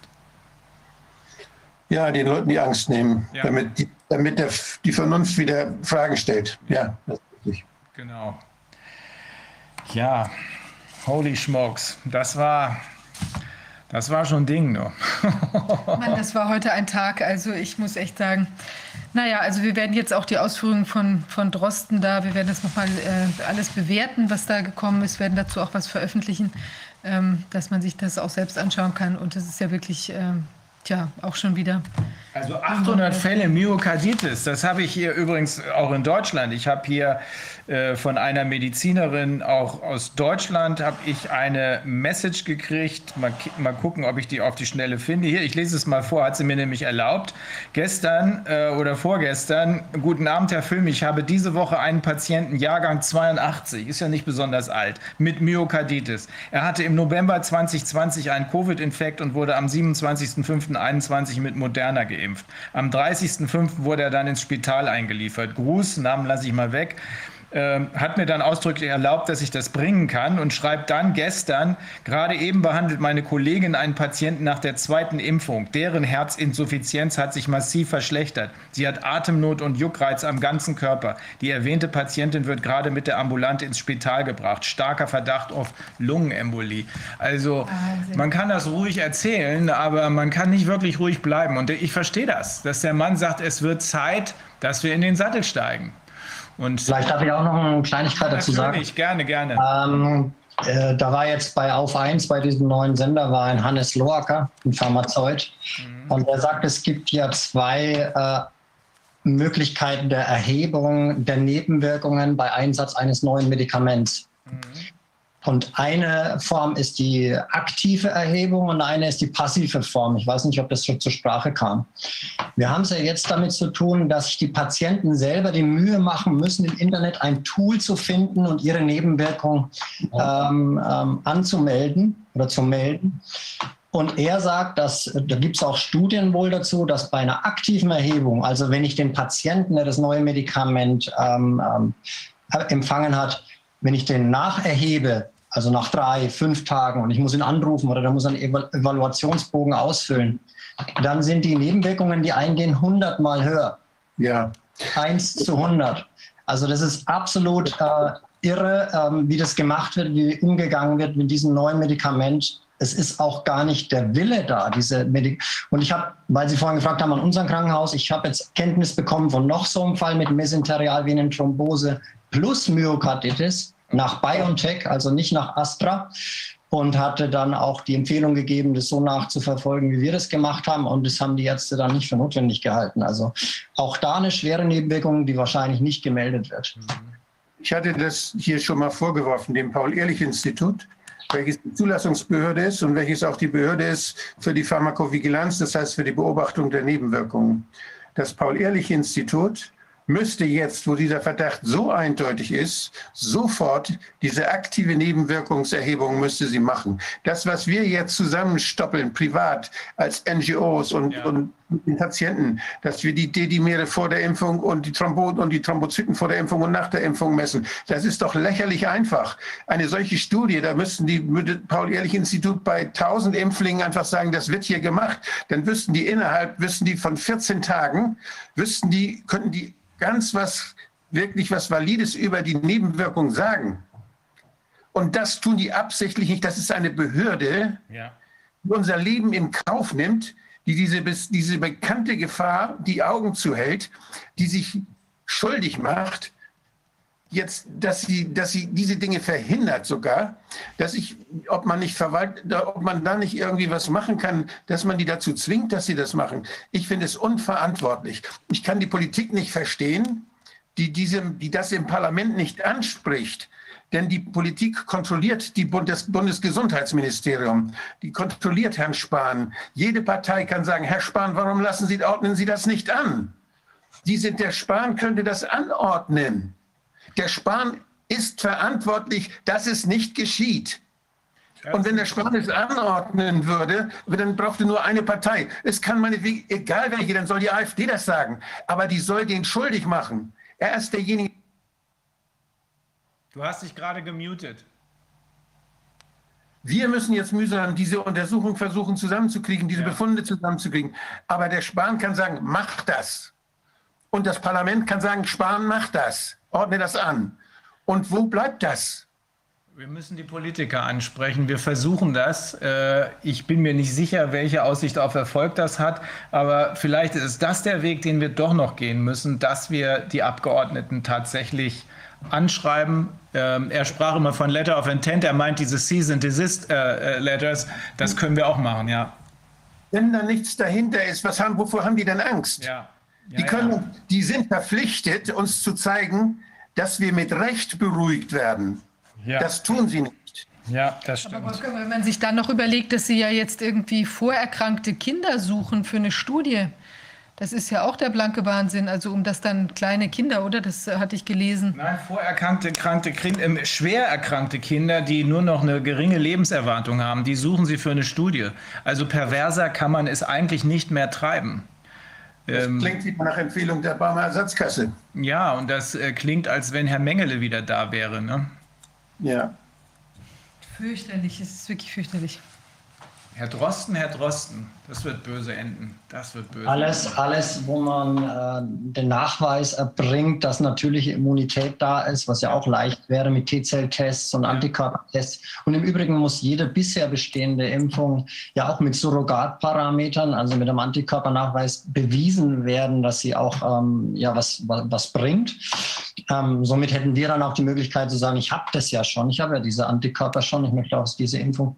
Also da liest man ab, dass eine, ähm, ein unglaublicher Druck in Richtung dieser Impfung äh, stattfindet und es Ja. nicht, nicht um die Gesundheit geht. Nein, ganz offensichtlich nicht.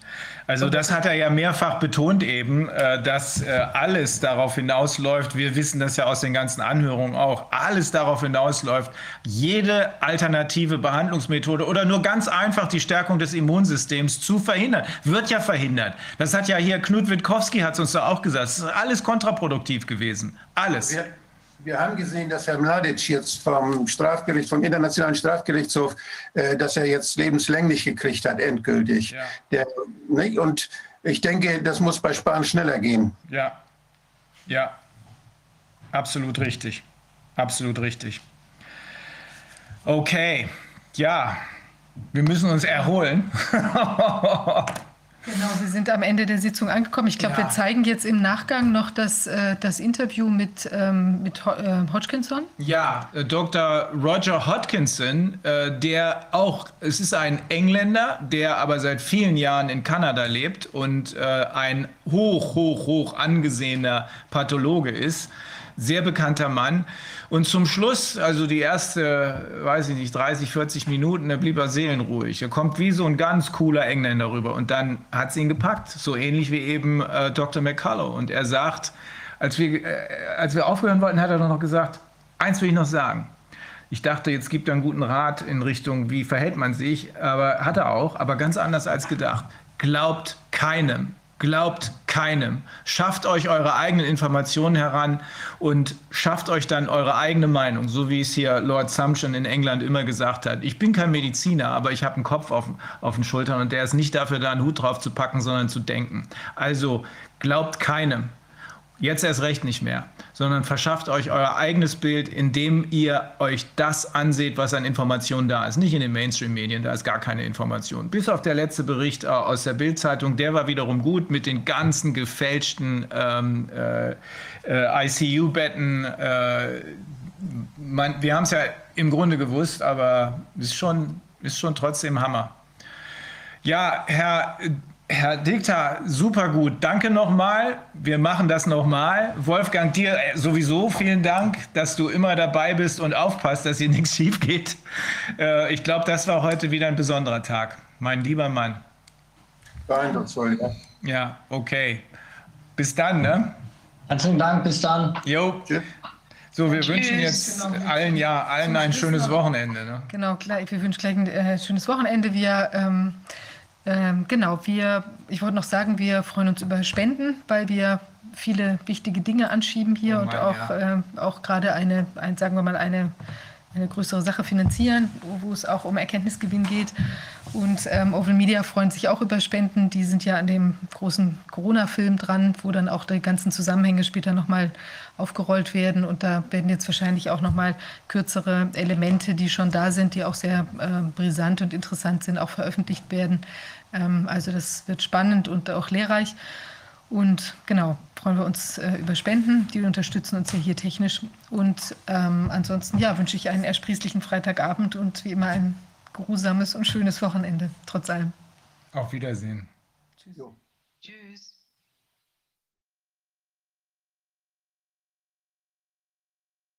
Hello and welcome to another ad hoc meeting of the Corona Investigative Committee, uh, which was founded in uh, July uh, 2020 in order to investigate the um, coronavirus situation and the consequences of the lockdown. Today we're talking to Roger Hodkinson um, from Canada, and we're very interested in uh, learning what he has to say about the, the current situation.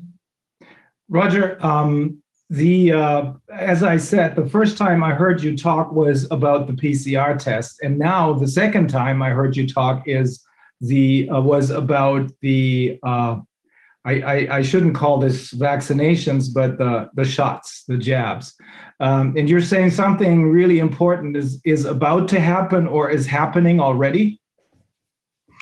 Um, well, I'm very concerned about um, the vaccination of children, which is currently underway, um, because of certain uh, scientific uh, issues that result in in my blowing the whistle that this could be a, a very serious complication of, of vaccinations. But before I, I, I mention that, Rainer, um, may I give a brief uh, summary of my credentials? Of course, I'm sorry about that. I didn't mean to be impolite. Of course, we Uh, have no. to know your. We have to know about your background. Of course, sorry. I'm, I'm not saying that because I find it a bit a bit pompous actually doing that, but um, I, I'm I'm a pathologist by training. I, my basic medical degrees were from Cambridge University in England, um, and I did my pathology training in in Vancouver, British Columbia. Uh, following which, I've had leadership roles in many areas of pathology, both provincially and nationally. Um, I've been the assistant professor in the University of Alberta doing a lot of resident teaching. Um, I've um, been the president of the Provincial Association of Pathologists. I've been the chairman of a Royal College committee in Ottawa that sets the annual examination for pathologists uh, to make sure that they're safe when they're re- released onto the general public. Um, so I, I've done a lot of stuff. I, I've run a, a, a big commercial lab, automated lab that cranks out all the results for your GPs. Um, and I'm currently the um, interim CEO for a biotechnology company in North Carolina that's heavily involved in DNA sequencing, about which I know a fair amount. So um, those are my basic credentials, but I'm I'm more proud of another credential um, because I was the honorary chairman of a major NGO in Canada that was tackling big tobacco over a couple of decades and uh, achieving significant success in um, in the political realm of um, of how to constrain uh, very predatory marketing of, uh, of big tobacco, in particular how they focus on children.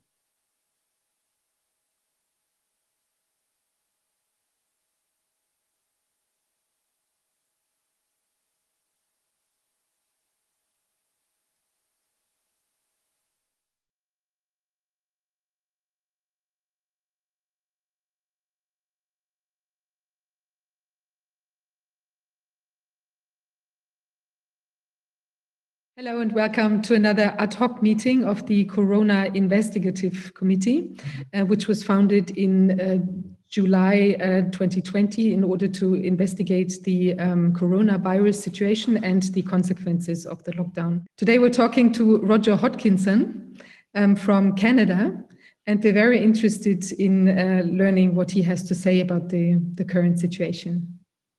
Roger, um, the uh, as I said, the first time I heard you talk was about the PCR test, and now the second time I heard you talk is the uh, was about the uh, I, I, I shouldn't call this vaccinations, but the the shots, the jabs, um, and you're saying something really important is is about to happen or is happening already.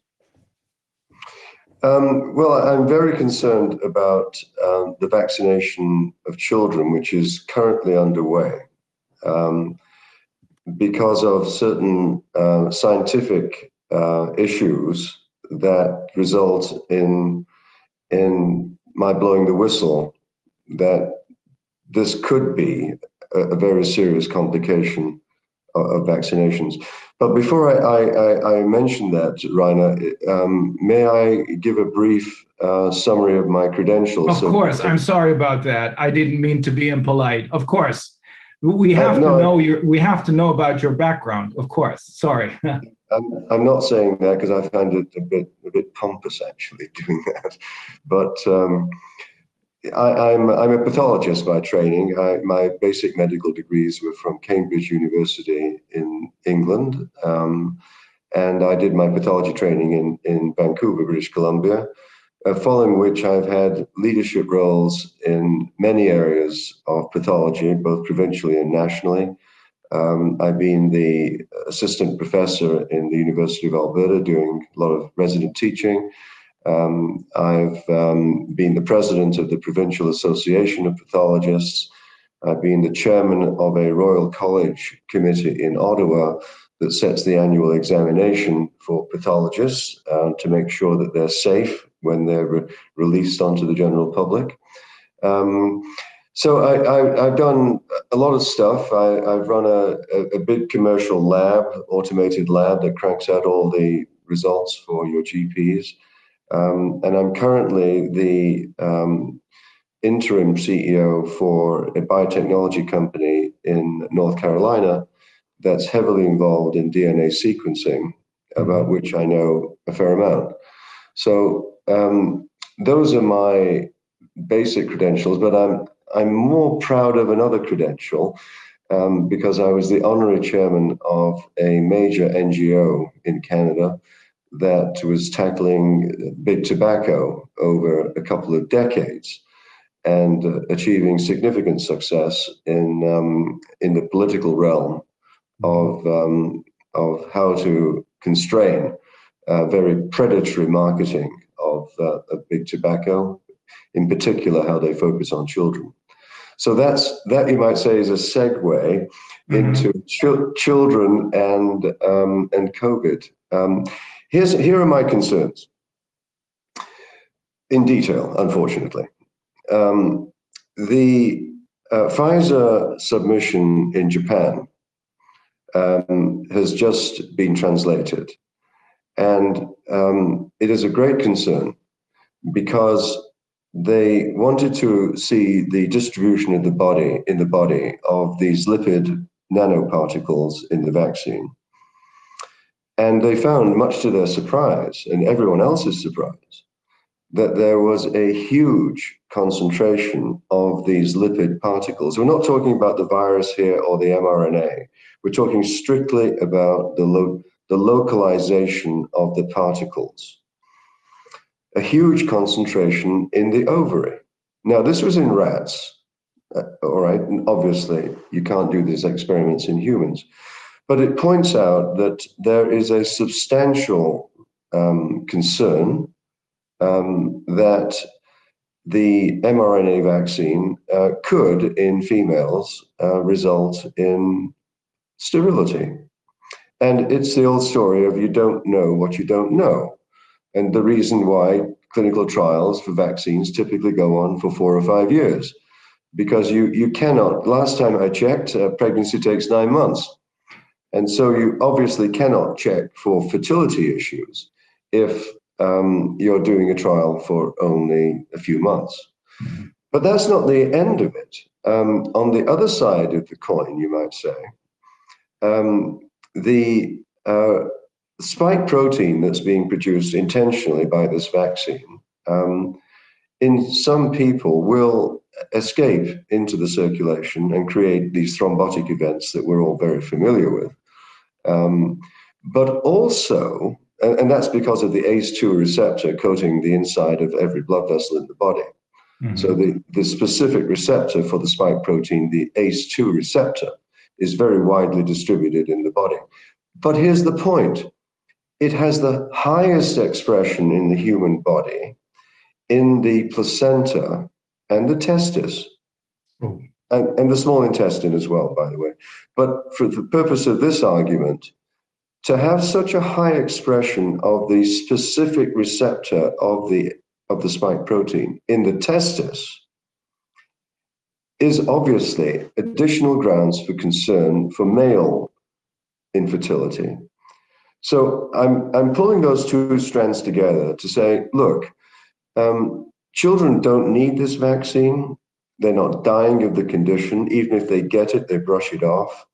So on the one hand, they certainly don't need it. But on and on the other hand, uh, administering it to them without need, in in the context of these significant potential fertility issues, that is, as I have stated, state-sanctioned child abuse. The consequences could be just unbelievably tormenting. Um, I hope I'm wrong. That's the whole purpose of clinical trials, to find the unexpected. So I sincerely hope I am wrong. But until it's proven to be wrong, vaccination of children should stop now, today, in its tracks, because it is so enormously risky.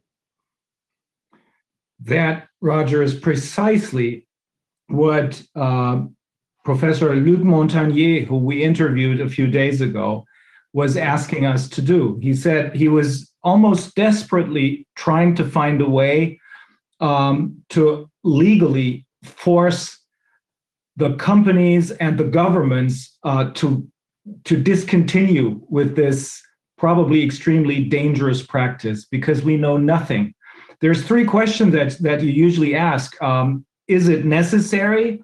The, the so-called vaccination, we don't think it's necessary because there's herd immunity already. Plus, there's alternative um, treatments that are not dangerous.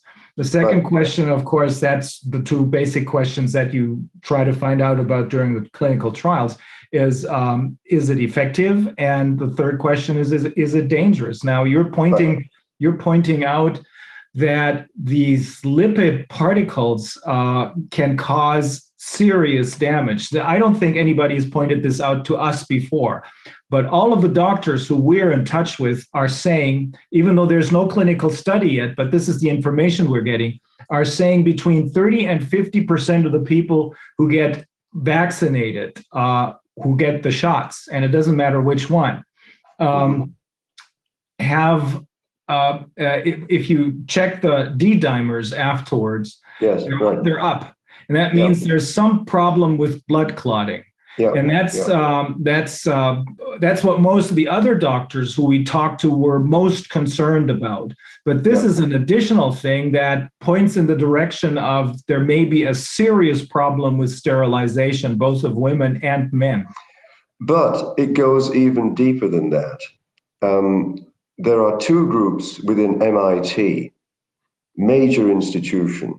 I'm not sure if you've been following that in the in the in the journals but there's a vigorous debate going on now within MIT with two opposing groups. One group believes that the mRNA can get into the permanent DNA by reverse transcriptase, and the other group doesn't believe that that's possible. Now, the reason that is uh, also of supreme importance is that that is transgenerational. That would then be passed on. Oh. Um, now, we, we don't know right now the outcome of that debate, um, but it's serious people with their reputations on the line, and it's MIT. It's not some rinky-dink place. Mm-hmm. So you've got to take these these potential threats very seriously um, before you start continue vaccinating children. But let's talk a little bit about the the ACE2 receptor and, and, and the vascular attack, uh, Rainer. Mm. Um, what many people don't realize, I'm a pathologist, so I, I've looked at thousands of scrapings of the endometrium and, and so on. I can assure you that the most lush, the most fragile tissue in the entire human body is called the lining of the uterus, the endometrium.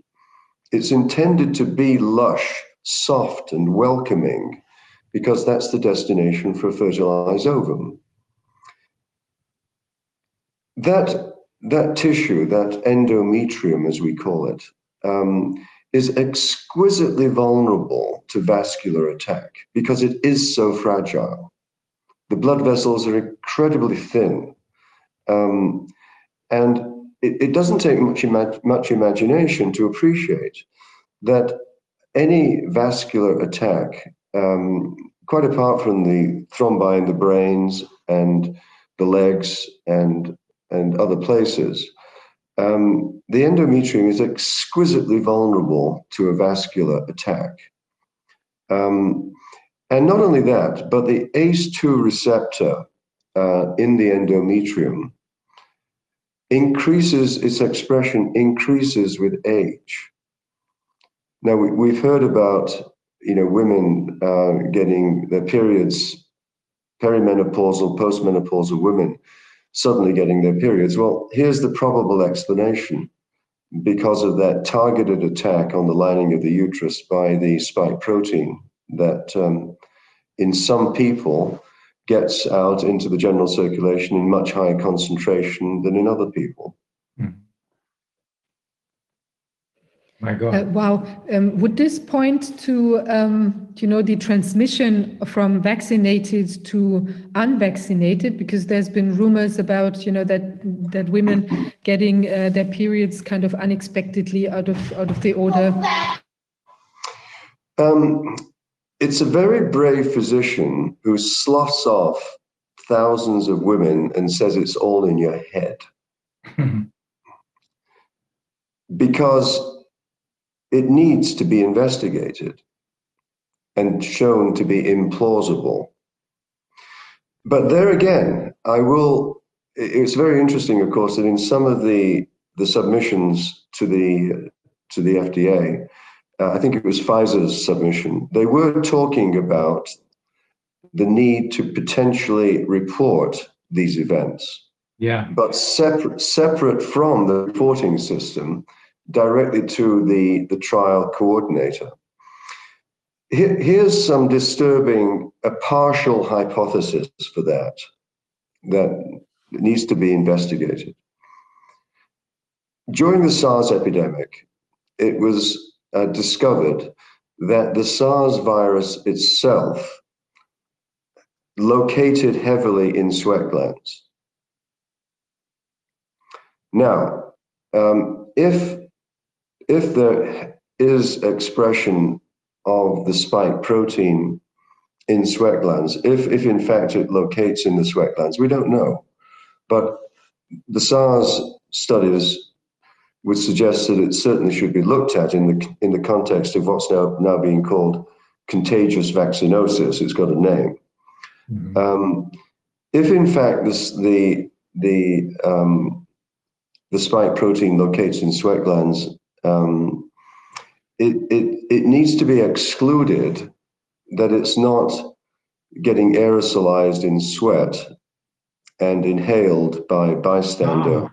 So that's how that will work. I now I get it because I had a hard time. I we spoke to a few people, including uh, our own chief advisor, chief scientific advisor, Professor Ulrike Kämmerer, and she says until I have real evidence, I can't I can't go forward with this and and and tell you anything about it. But what you're saying right now makes a lot of sense. But there's there's a problem, um, and it's called dose and mm-hmm. and entry. Um, this process, let's assume for a moment that indeed uh, spike protein is being aerosolized um, from sweat.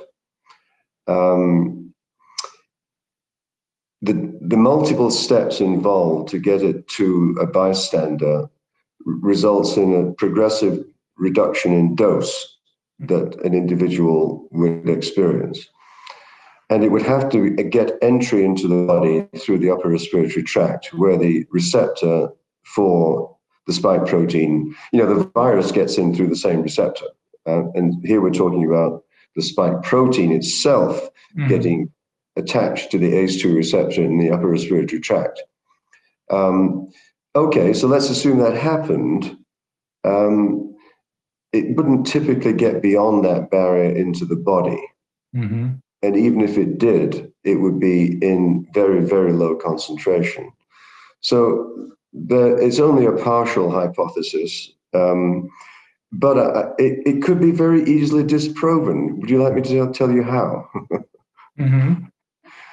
Okay, so it's very simple actually, and it should be done just to show that it doesn't happen.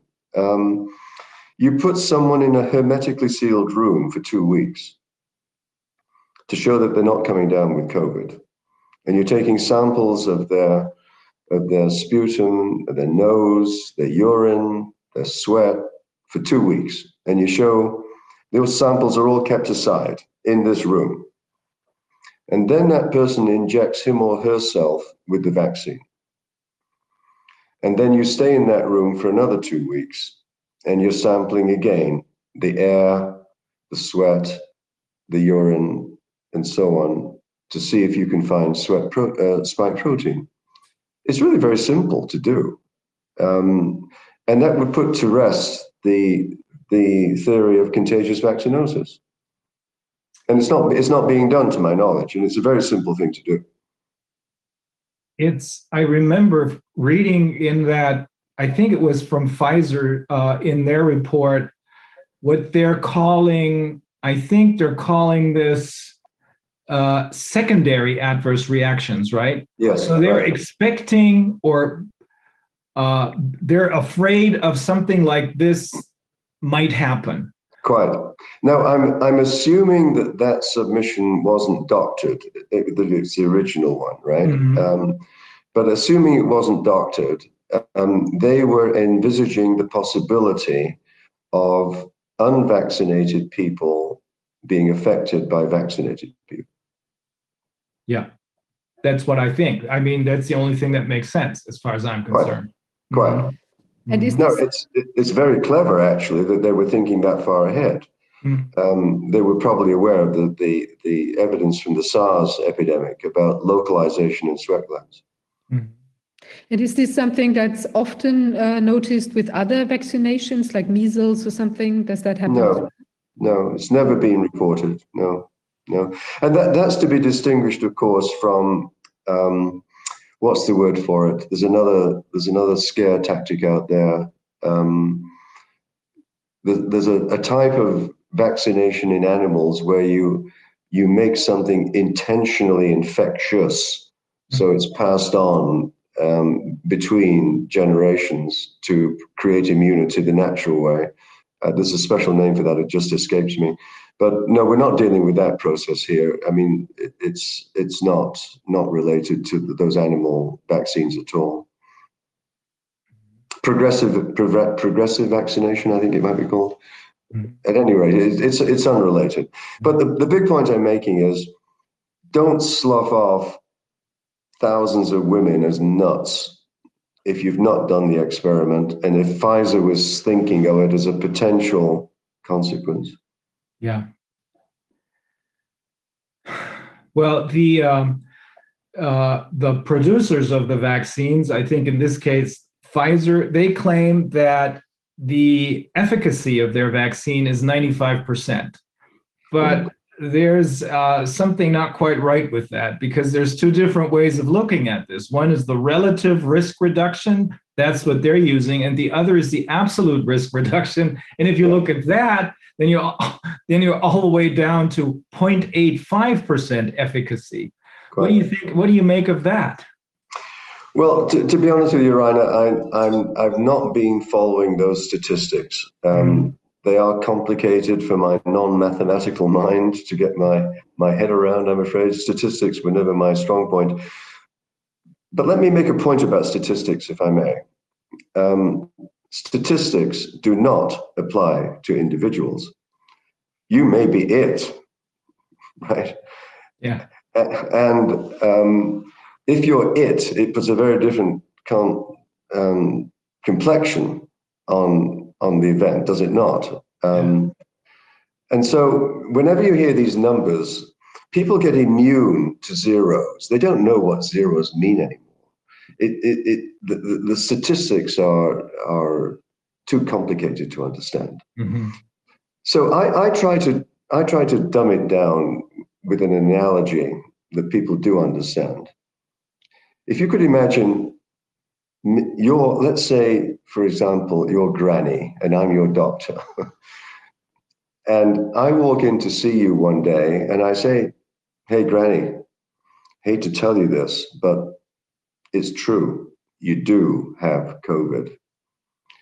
And you've got about a four times increased risk of dying of COVID than you had with the flu that you had last year. You remember when you had the flu last year? You survived it very nicely, didn't you? But it's four times more risky, this one.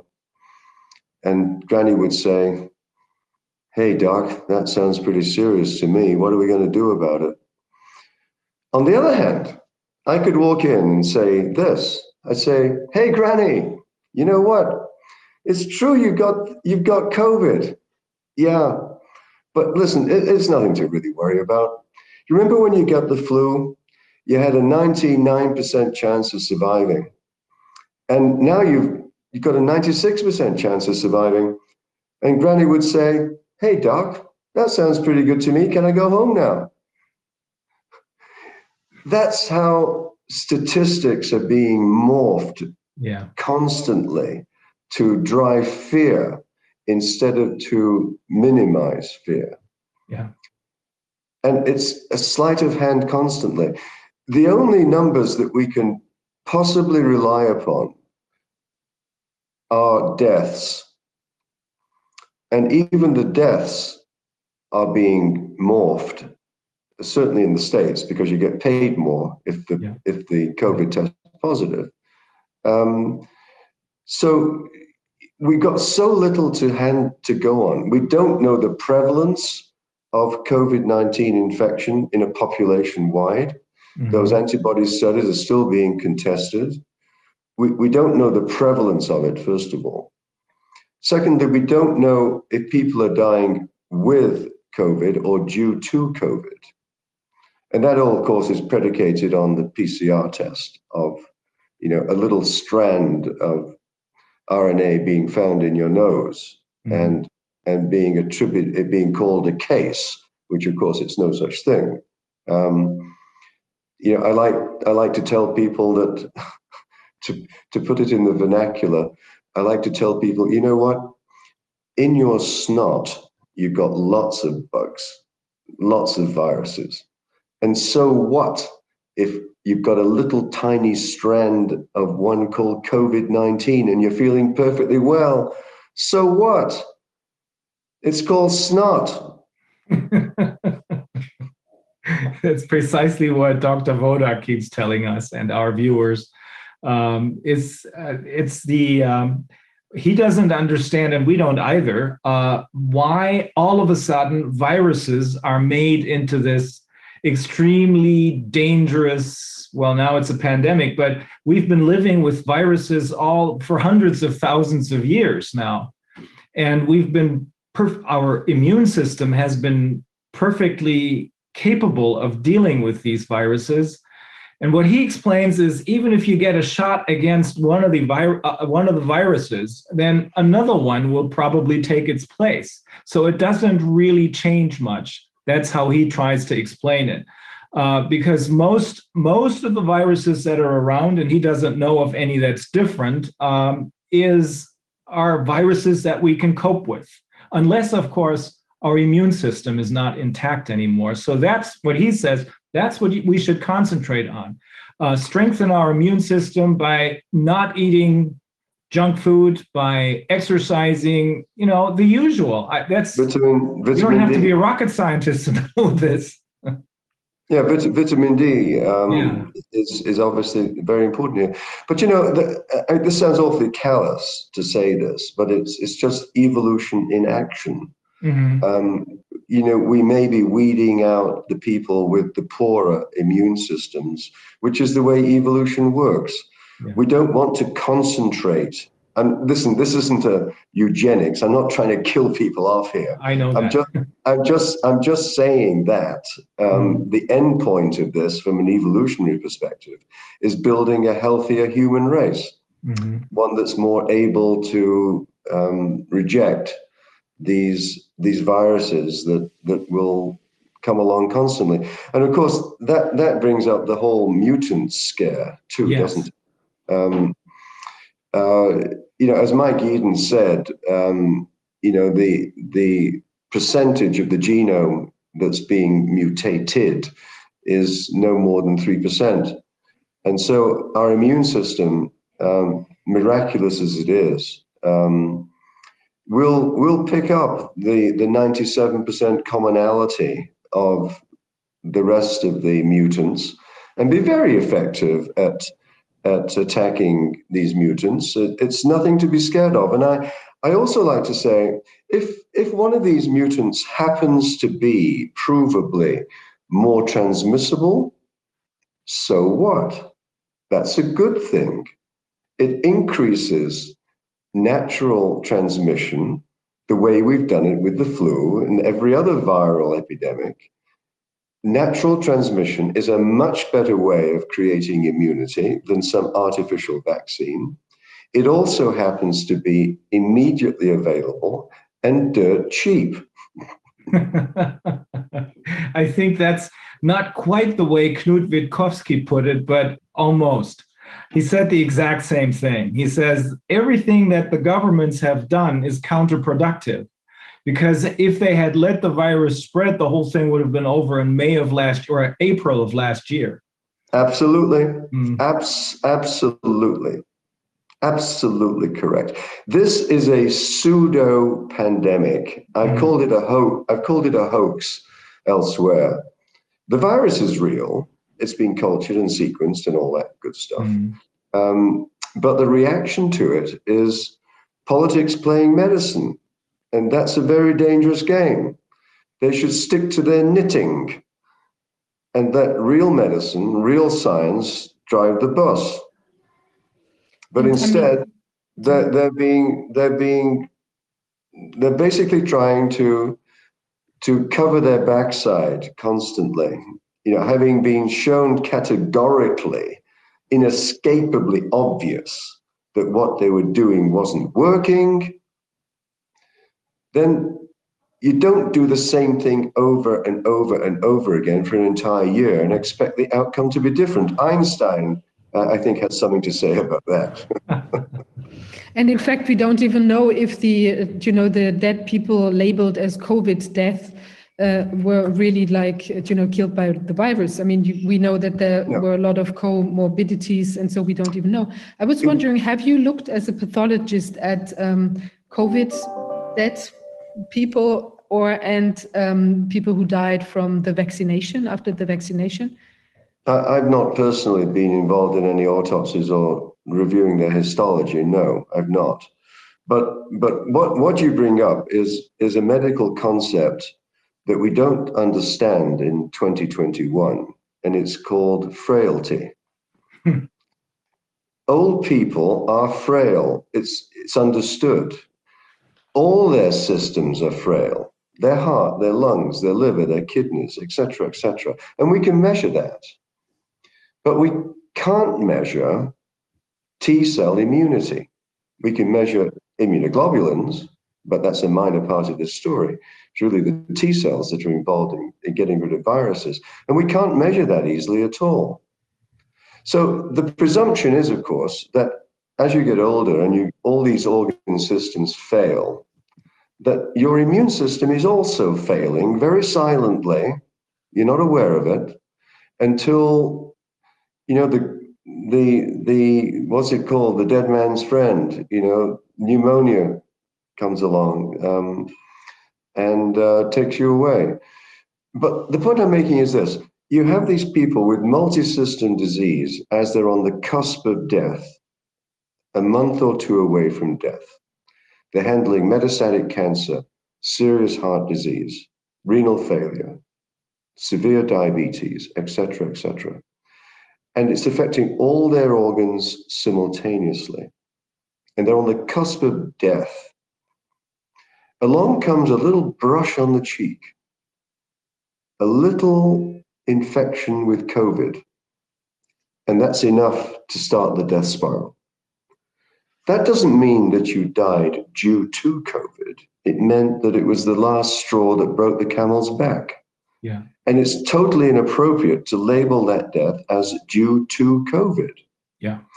We don't understand frailty, how these systems interact in the, those final months before death. Very complex. We don't understand it. But what we do know is, if you take a macro example, you isolate someone with Alzheimer's and they'll die faster.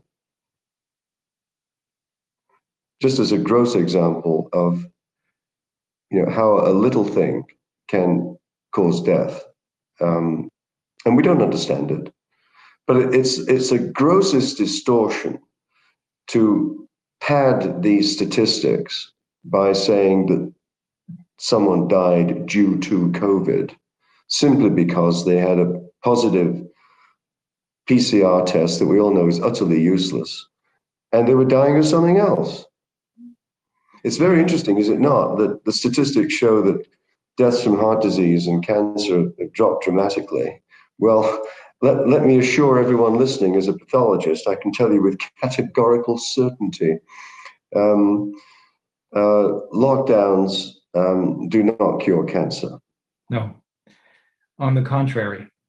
Um, this is what we heard. There's one psych, uh, one pathologist, um, a uh, now professor emeritus. His name is Püschel from Hamburg University, and he performed over hundred, maybe close to 200 autopsies, uh, postmortems, and the end result in the meantime, he's changed his mind. In the meantime, he's gotten vaccinated. We don't know what happened. But back then, this is about a year ago, he said, um, all of these, all of the people who he performed autopsies on were had uh, were past their um, average life expectancy, and they all had comorbidities. No, almost no one died of or due to COVID. Same result from uh, um, studies, I think, that were performed in the meantime, both in Bergamo, which supposedly was one of the hotspots, and in New York City. 94% of the people who allegedly died of COVID or due to COVID died of completely other uh, reasons. Same, um, I talked to a virologist in um, Sweden. His name is Björn Hammarskjöld. And he told me 85% of the people who allegedly died of COVID died of completely other causes. So um, there is your concept of frailty, probably, because that is what most of these people have in common. That's, I mean, of course, this is a this is an especially vulnerable group of people, and they do deserve special protection. But it doesn't. This this does not make it plausible that you have to shut down the entire society. It makes absolutely no sense. On the contrary, all of this, as Knut uh, Wittkowski pointed out to us, was counterproductive. Well, as as Bhattacharya has said, and if I could paraphrase his statement, you know, lockdowns were the, are the biggest mistake ever made in yeah. public health, ever ever made. But let me let me just um, extend that argument, um, if I may, Rainer, to post-vaccination, because I think it's very important that people realize here that these dramatic events that are clearly post vaccination deaths, cerebral venous um, thrombosis, um, deep vein thrombosis in the legs, pulmonary embolism, etc. These are the grossest, most obvious, clear cut examples that get recorded. This attack is principally mediated by a vascular attack, where whichever organ you're talking about. Uh, the, the testis is a, a, slightly different story, but this, the, the ones that we're hearing about, uh, the thromboses, right? Now, thromboses don't have to be complete. Yes, if it's a complete block of a vein or an artery, you get the classic symptoms. But if you were getting just little clots in tributaries of certain veins in the head, you could get a terrible headache that's simply sloughed off as a terrible headache. But it happened, you know, three days after the vaccination and should be recorded. But many people, this is one why that VAERS system is so unreliable because it's only recording the terribly obvious um, there could be many, many complications that are partial expressions of thrombosis that are simply being sloughed off as ordinary life complaints. Mm-hmm. Well, as it happens, uh, this uh, the there's so many adverse events in the meantime that even the mainstream media weren't able to um, sweep them under the rug anymore. It's entered the mainstream media, at least in the United States. Fox News, Tucker Carlson, and he, he reported the other day that, and this is the official, the official numbers, the official figures. Um, uh, on average, 30 people a day die after vaccination. Now, of course, there's no causation proven, but this should be this should be examined, I think, because as you rightly pointed out, only a very minute um, group or or uh, only very few of, of the real adverse events are reported. Some people say it's probably around 1%, maybe a little more. But if it if it is around 1%, we're not talking about 30, we're talking about 3,000 people dying a day. And that is in line with what we here in Germany uh, heard from through our whistleblower tool from uh, people who work at the um, at the nursing homes. That's what we hear from Israel and all the other countries. So that's enough reason, I think, to be completely alarmed. And now that they're going after the children, yeah. with the additional information that you're giving us, I mean, there's absolutely no doubt in my mind that anyone who continues with this from here on will be will have to be held liable both civilly and criminally. That's why you know notices of, notices of liability can be profoundly effective at the local level to actually hand your the teacher of your child or the principal or even more important the the superintendent of the school board a notice of liability you cannot deny knowing that this could happen and if it does happen you are hereby put on notice that you are culpable mm-hmm. by allowing this to happen on your watch. But I wanted to say one other thing about the VAERS system, Rainer. Isn't it pathetic that we're having to rely upon retrospective, you might say, random reports, lay reports, etc., etc. If if a if a government is going to introduce an experimental vaccine on a mass scale, for something that is essentially a trivial disease, then they should be obligated to have put in place before starting a clear randomized sampling of people who've been vaccinated to determine what the true incidence of complications were. They've not done that. They are very culpable in not setting up a monitoring system before the experimental vaccine was introduced, which should have been a very obvious precautionary step in order to monitor what they're doing. And by the same token, I would extend that argument to the therapy side of things. If, on the one hand, you're saying this is such a serious emergency that we have to have an experimental vaccine, which I disagree with, obviously. But if you're saying that on the one hand, you cannot simultaneously say to all physicians, you cannot prescribe agents that you believe may be protective or curative if they are safe, safe agents already FDA approved. You cannot deny physicians access to safe medications if you're introducing a, if you're calling something an emergency, which it's not it should be it should be expected that if it's an emer- a true emergency that, that, that warrants an emergency vaccine program, that individual physicians should be allowed to use agents that are known to be safe. Yeah, that is extremely not, not, not specifically prohibited. Yeah, that is extremely puzzling that we have and we had doctors come on television in the United States, here in Germany as well, but more so in the United States, and explain about alternative medication, ivermectin, ivermectin being one of them, that seems to have shown very positive res- results without any adverse effects.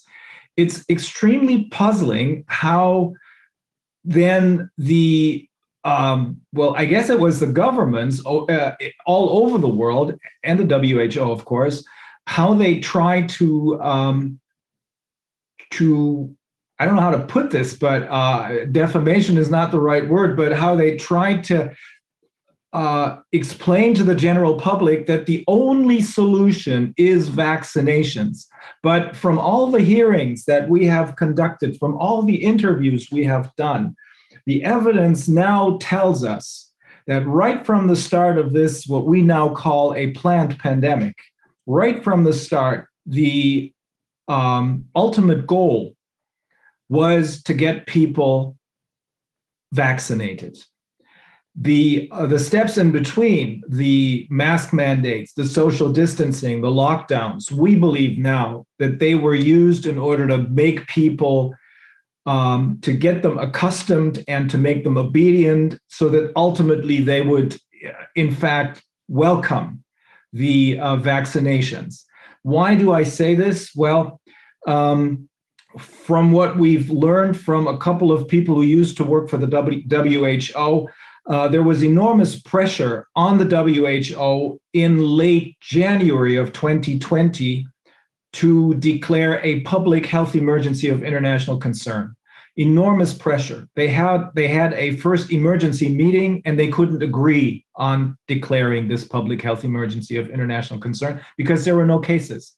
But they agreed that they would have another a second emergency meeting 2 weeks later. 2 weeks later there was the declaration of public health emergency of international concern, which is the only basis on which um, uh, drugs, or in this case, uh, vaccines that have not been tested can be used. They can get this emergency use uh, authorization in the United States, and here in Europe, it was the uh, conditional use approval.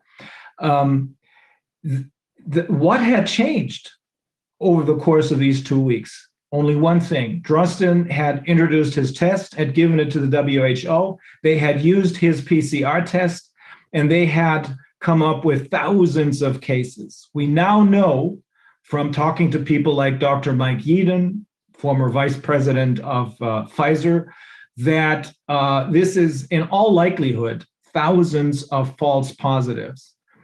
Apart from the fact, as you have also already pointed out, um, that PCR tests cannot tell you anything about infections, uh, let alone if there's no um, uh, symptoms.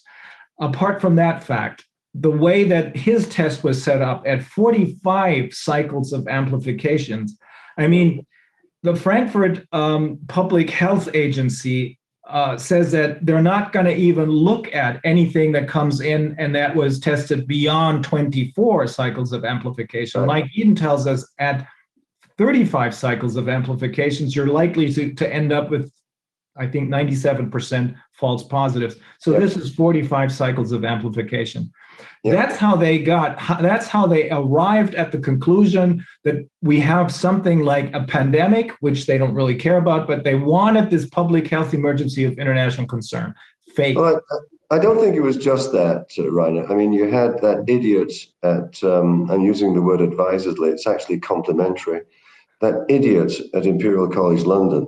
Oh, you know, Neil, Neil, Ferguson. You know, Neil the, Ferguson, yeah. You know, the, the theoretical physicist who, you know, was pretending to be an epidemiologist. Um, you know, he got hold of those numbers in Milan, and, and that's mm-hmm. what that's really what he plugged into his computer. And you know, that was also something that really got attention of everyone internationally that Armageddon Armageddon was coming. I, I do disagree with you. I, I, I think I, I, don't think there was any pandemic here. Mm-hmm.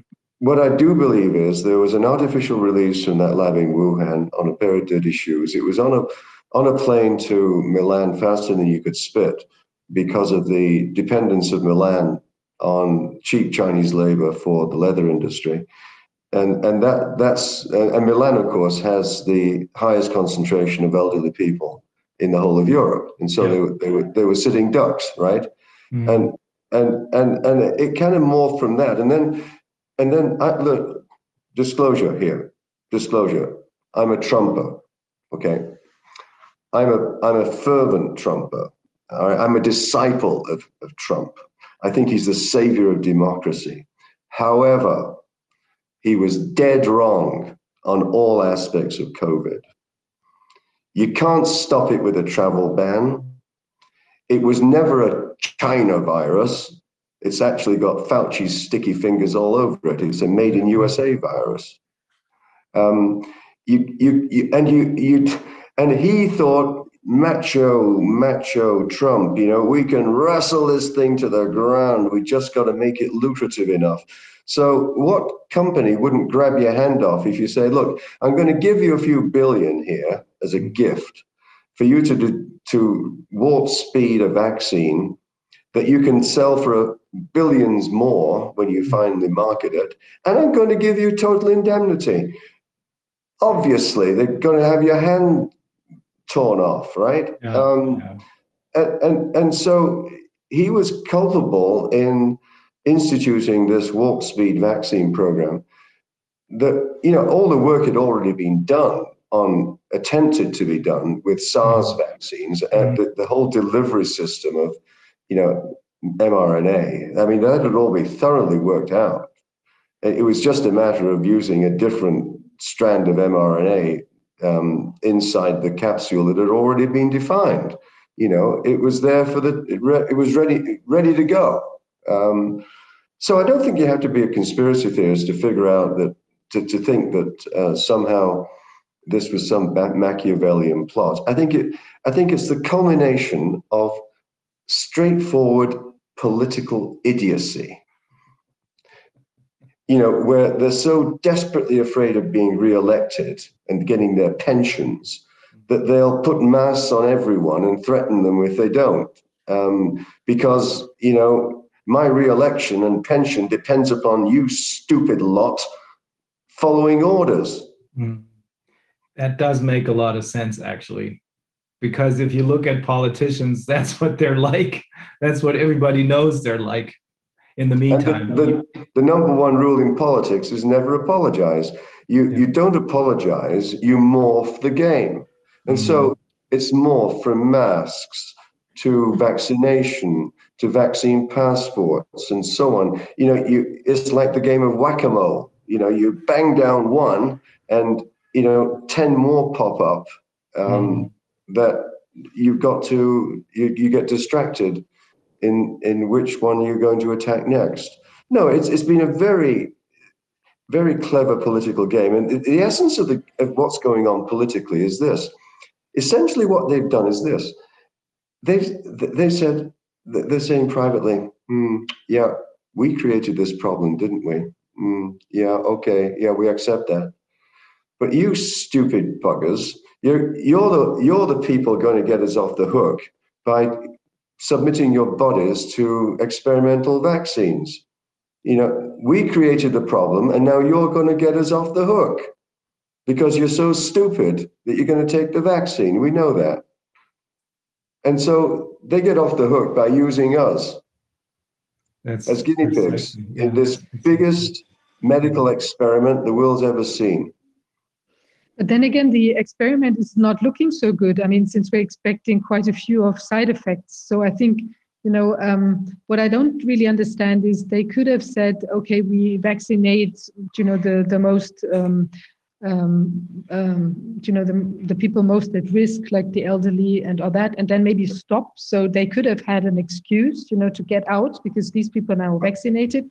And now, but they're now pouring it out onto the, the children and to everyone and to the pregnant women and all that.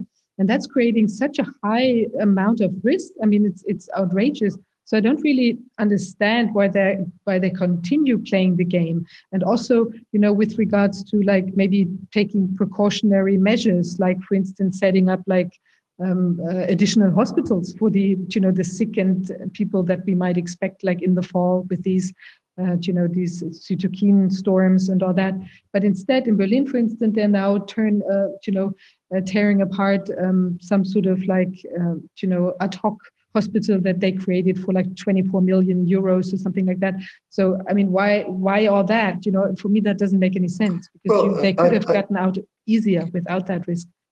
I think the logical continuation of that is is sadly uh, an expression of that more global process called wokeism, where the state wants to take away all personal responsibility and assume that responsibility for you to protect you from risk of all sorts, anywhere it raises its ugly head.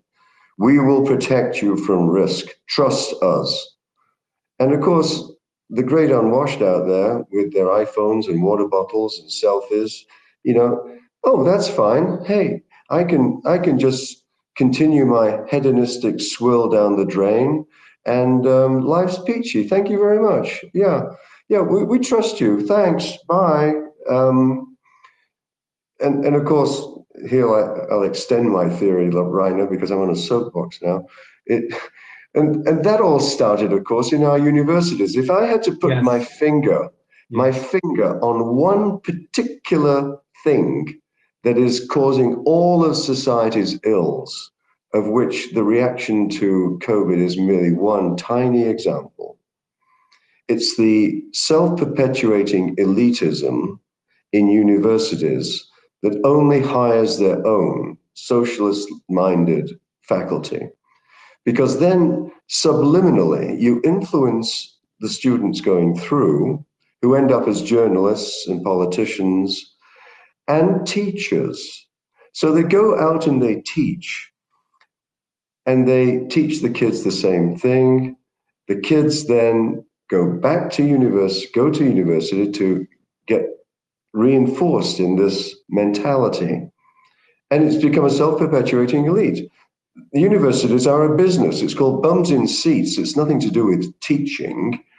And it's it's a self-perpetuating process. And if, if there's going to be any hope for democracy, there has to be a brutal attack on the ability of universities to manage themselves because they're inflicting on society their particular political persuasion. And they're doing it very efficiently over a period of 20 years. And it's going to be very hard to turn back. But I, I think that's what's under my, uh, uh under the undercurrent, the the under the, the essential feature of why it's so easy to persuade people to do things is because they want government to do things. They've been told to expect that. Yes. Government will look after me from cradle to grave. They'll protect me when I'm crossing the road. They'll protect me from everything. Thank you very much. And we're like lambs to the slaughter, saluting in their general direction. And one of those things is vaccination. Exactly. They said it's safe. Four words, four letters, one word, safe. It's I safe. Agree. I agree. So I'm going to I'm going to take it. I trust government. That's precisely that's precisely the problem. It's our um, system of education is a complete shambles. We had uh, a number of psychologists because we couldn't believe how most of the general public are simply going along and cheerfully towards the slaughterhouse. Yeah. We couldn't believe this because 10 years ago, some of the people who have been planning for this were actually uh, completely certain that this would happen, that they would be able to, I don't know, um, manipulate the masses in such a way that they would act this way. And now they are acting in this way. And one of the, uh, a, a, professor of, uh, they call it um, educational, he's a philosopher, he's an educational philosopher. And he, he says he he said the same thing that you're saying. For the last 30 years or so, he says, um, our system of education has has has morphed into something completely it, it's it's now standing on its head it used to be geared in such a way as to educate people who would be able to ask questions who would be able to discuss different opinions and now we're down to don't ask any questions, just follow orders and uh, don't deal with other opinions, just follow our opinion. Well, it, it follows the, the, the socialist slash communist playbook. I so, yeah. First, first you infiltrate the institutions. Mm-hmm. Mm-hmm. And they've done that with remarkable stealth and efficiency. Yeah, unfortunately. But now we're on to them, Roger. Now we're on to them. This changes the whole ballgame. well, this was I, this was both a pleasure and an honor, Roger. Um, um, I don't want to cut you short, though. Uh, is there something that we're uh, that we should uh, be discussing that's uh, that you think is important, so that the rest of the world should know it? Yes, the short version. Don't believe anything you're told. It's all a pack of lies. Nothing works. Nothing could work. Nothing did work. And nothing will work. We rely upon you, the common sense general public, to act in ways that are so much more effective than government's intervention in all of this. And you are the solution. Your guts are telling you the right thing. This is all nonsense. And it will, we will survive it. Excellent. This could have come from Lord Sumption. I think he's in complete agreement, and I am too, by the way. Thank you so much, Roger. This was really My good. pleasure. Really, really good. We'll be in My touch. Mhm. It's nice to have got to know you. Thank you very much.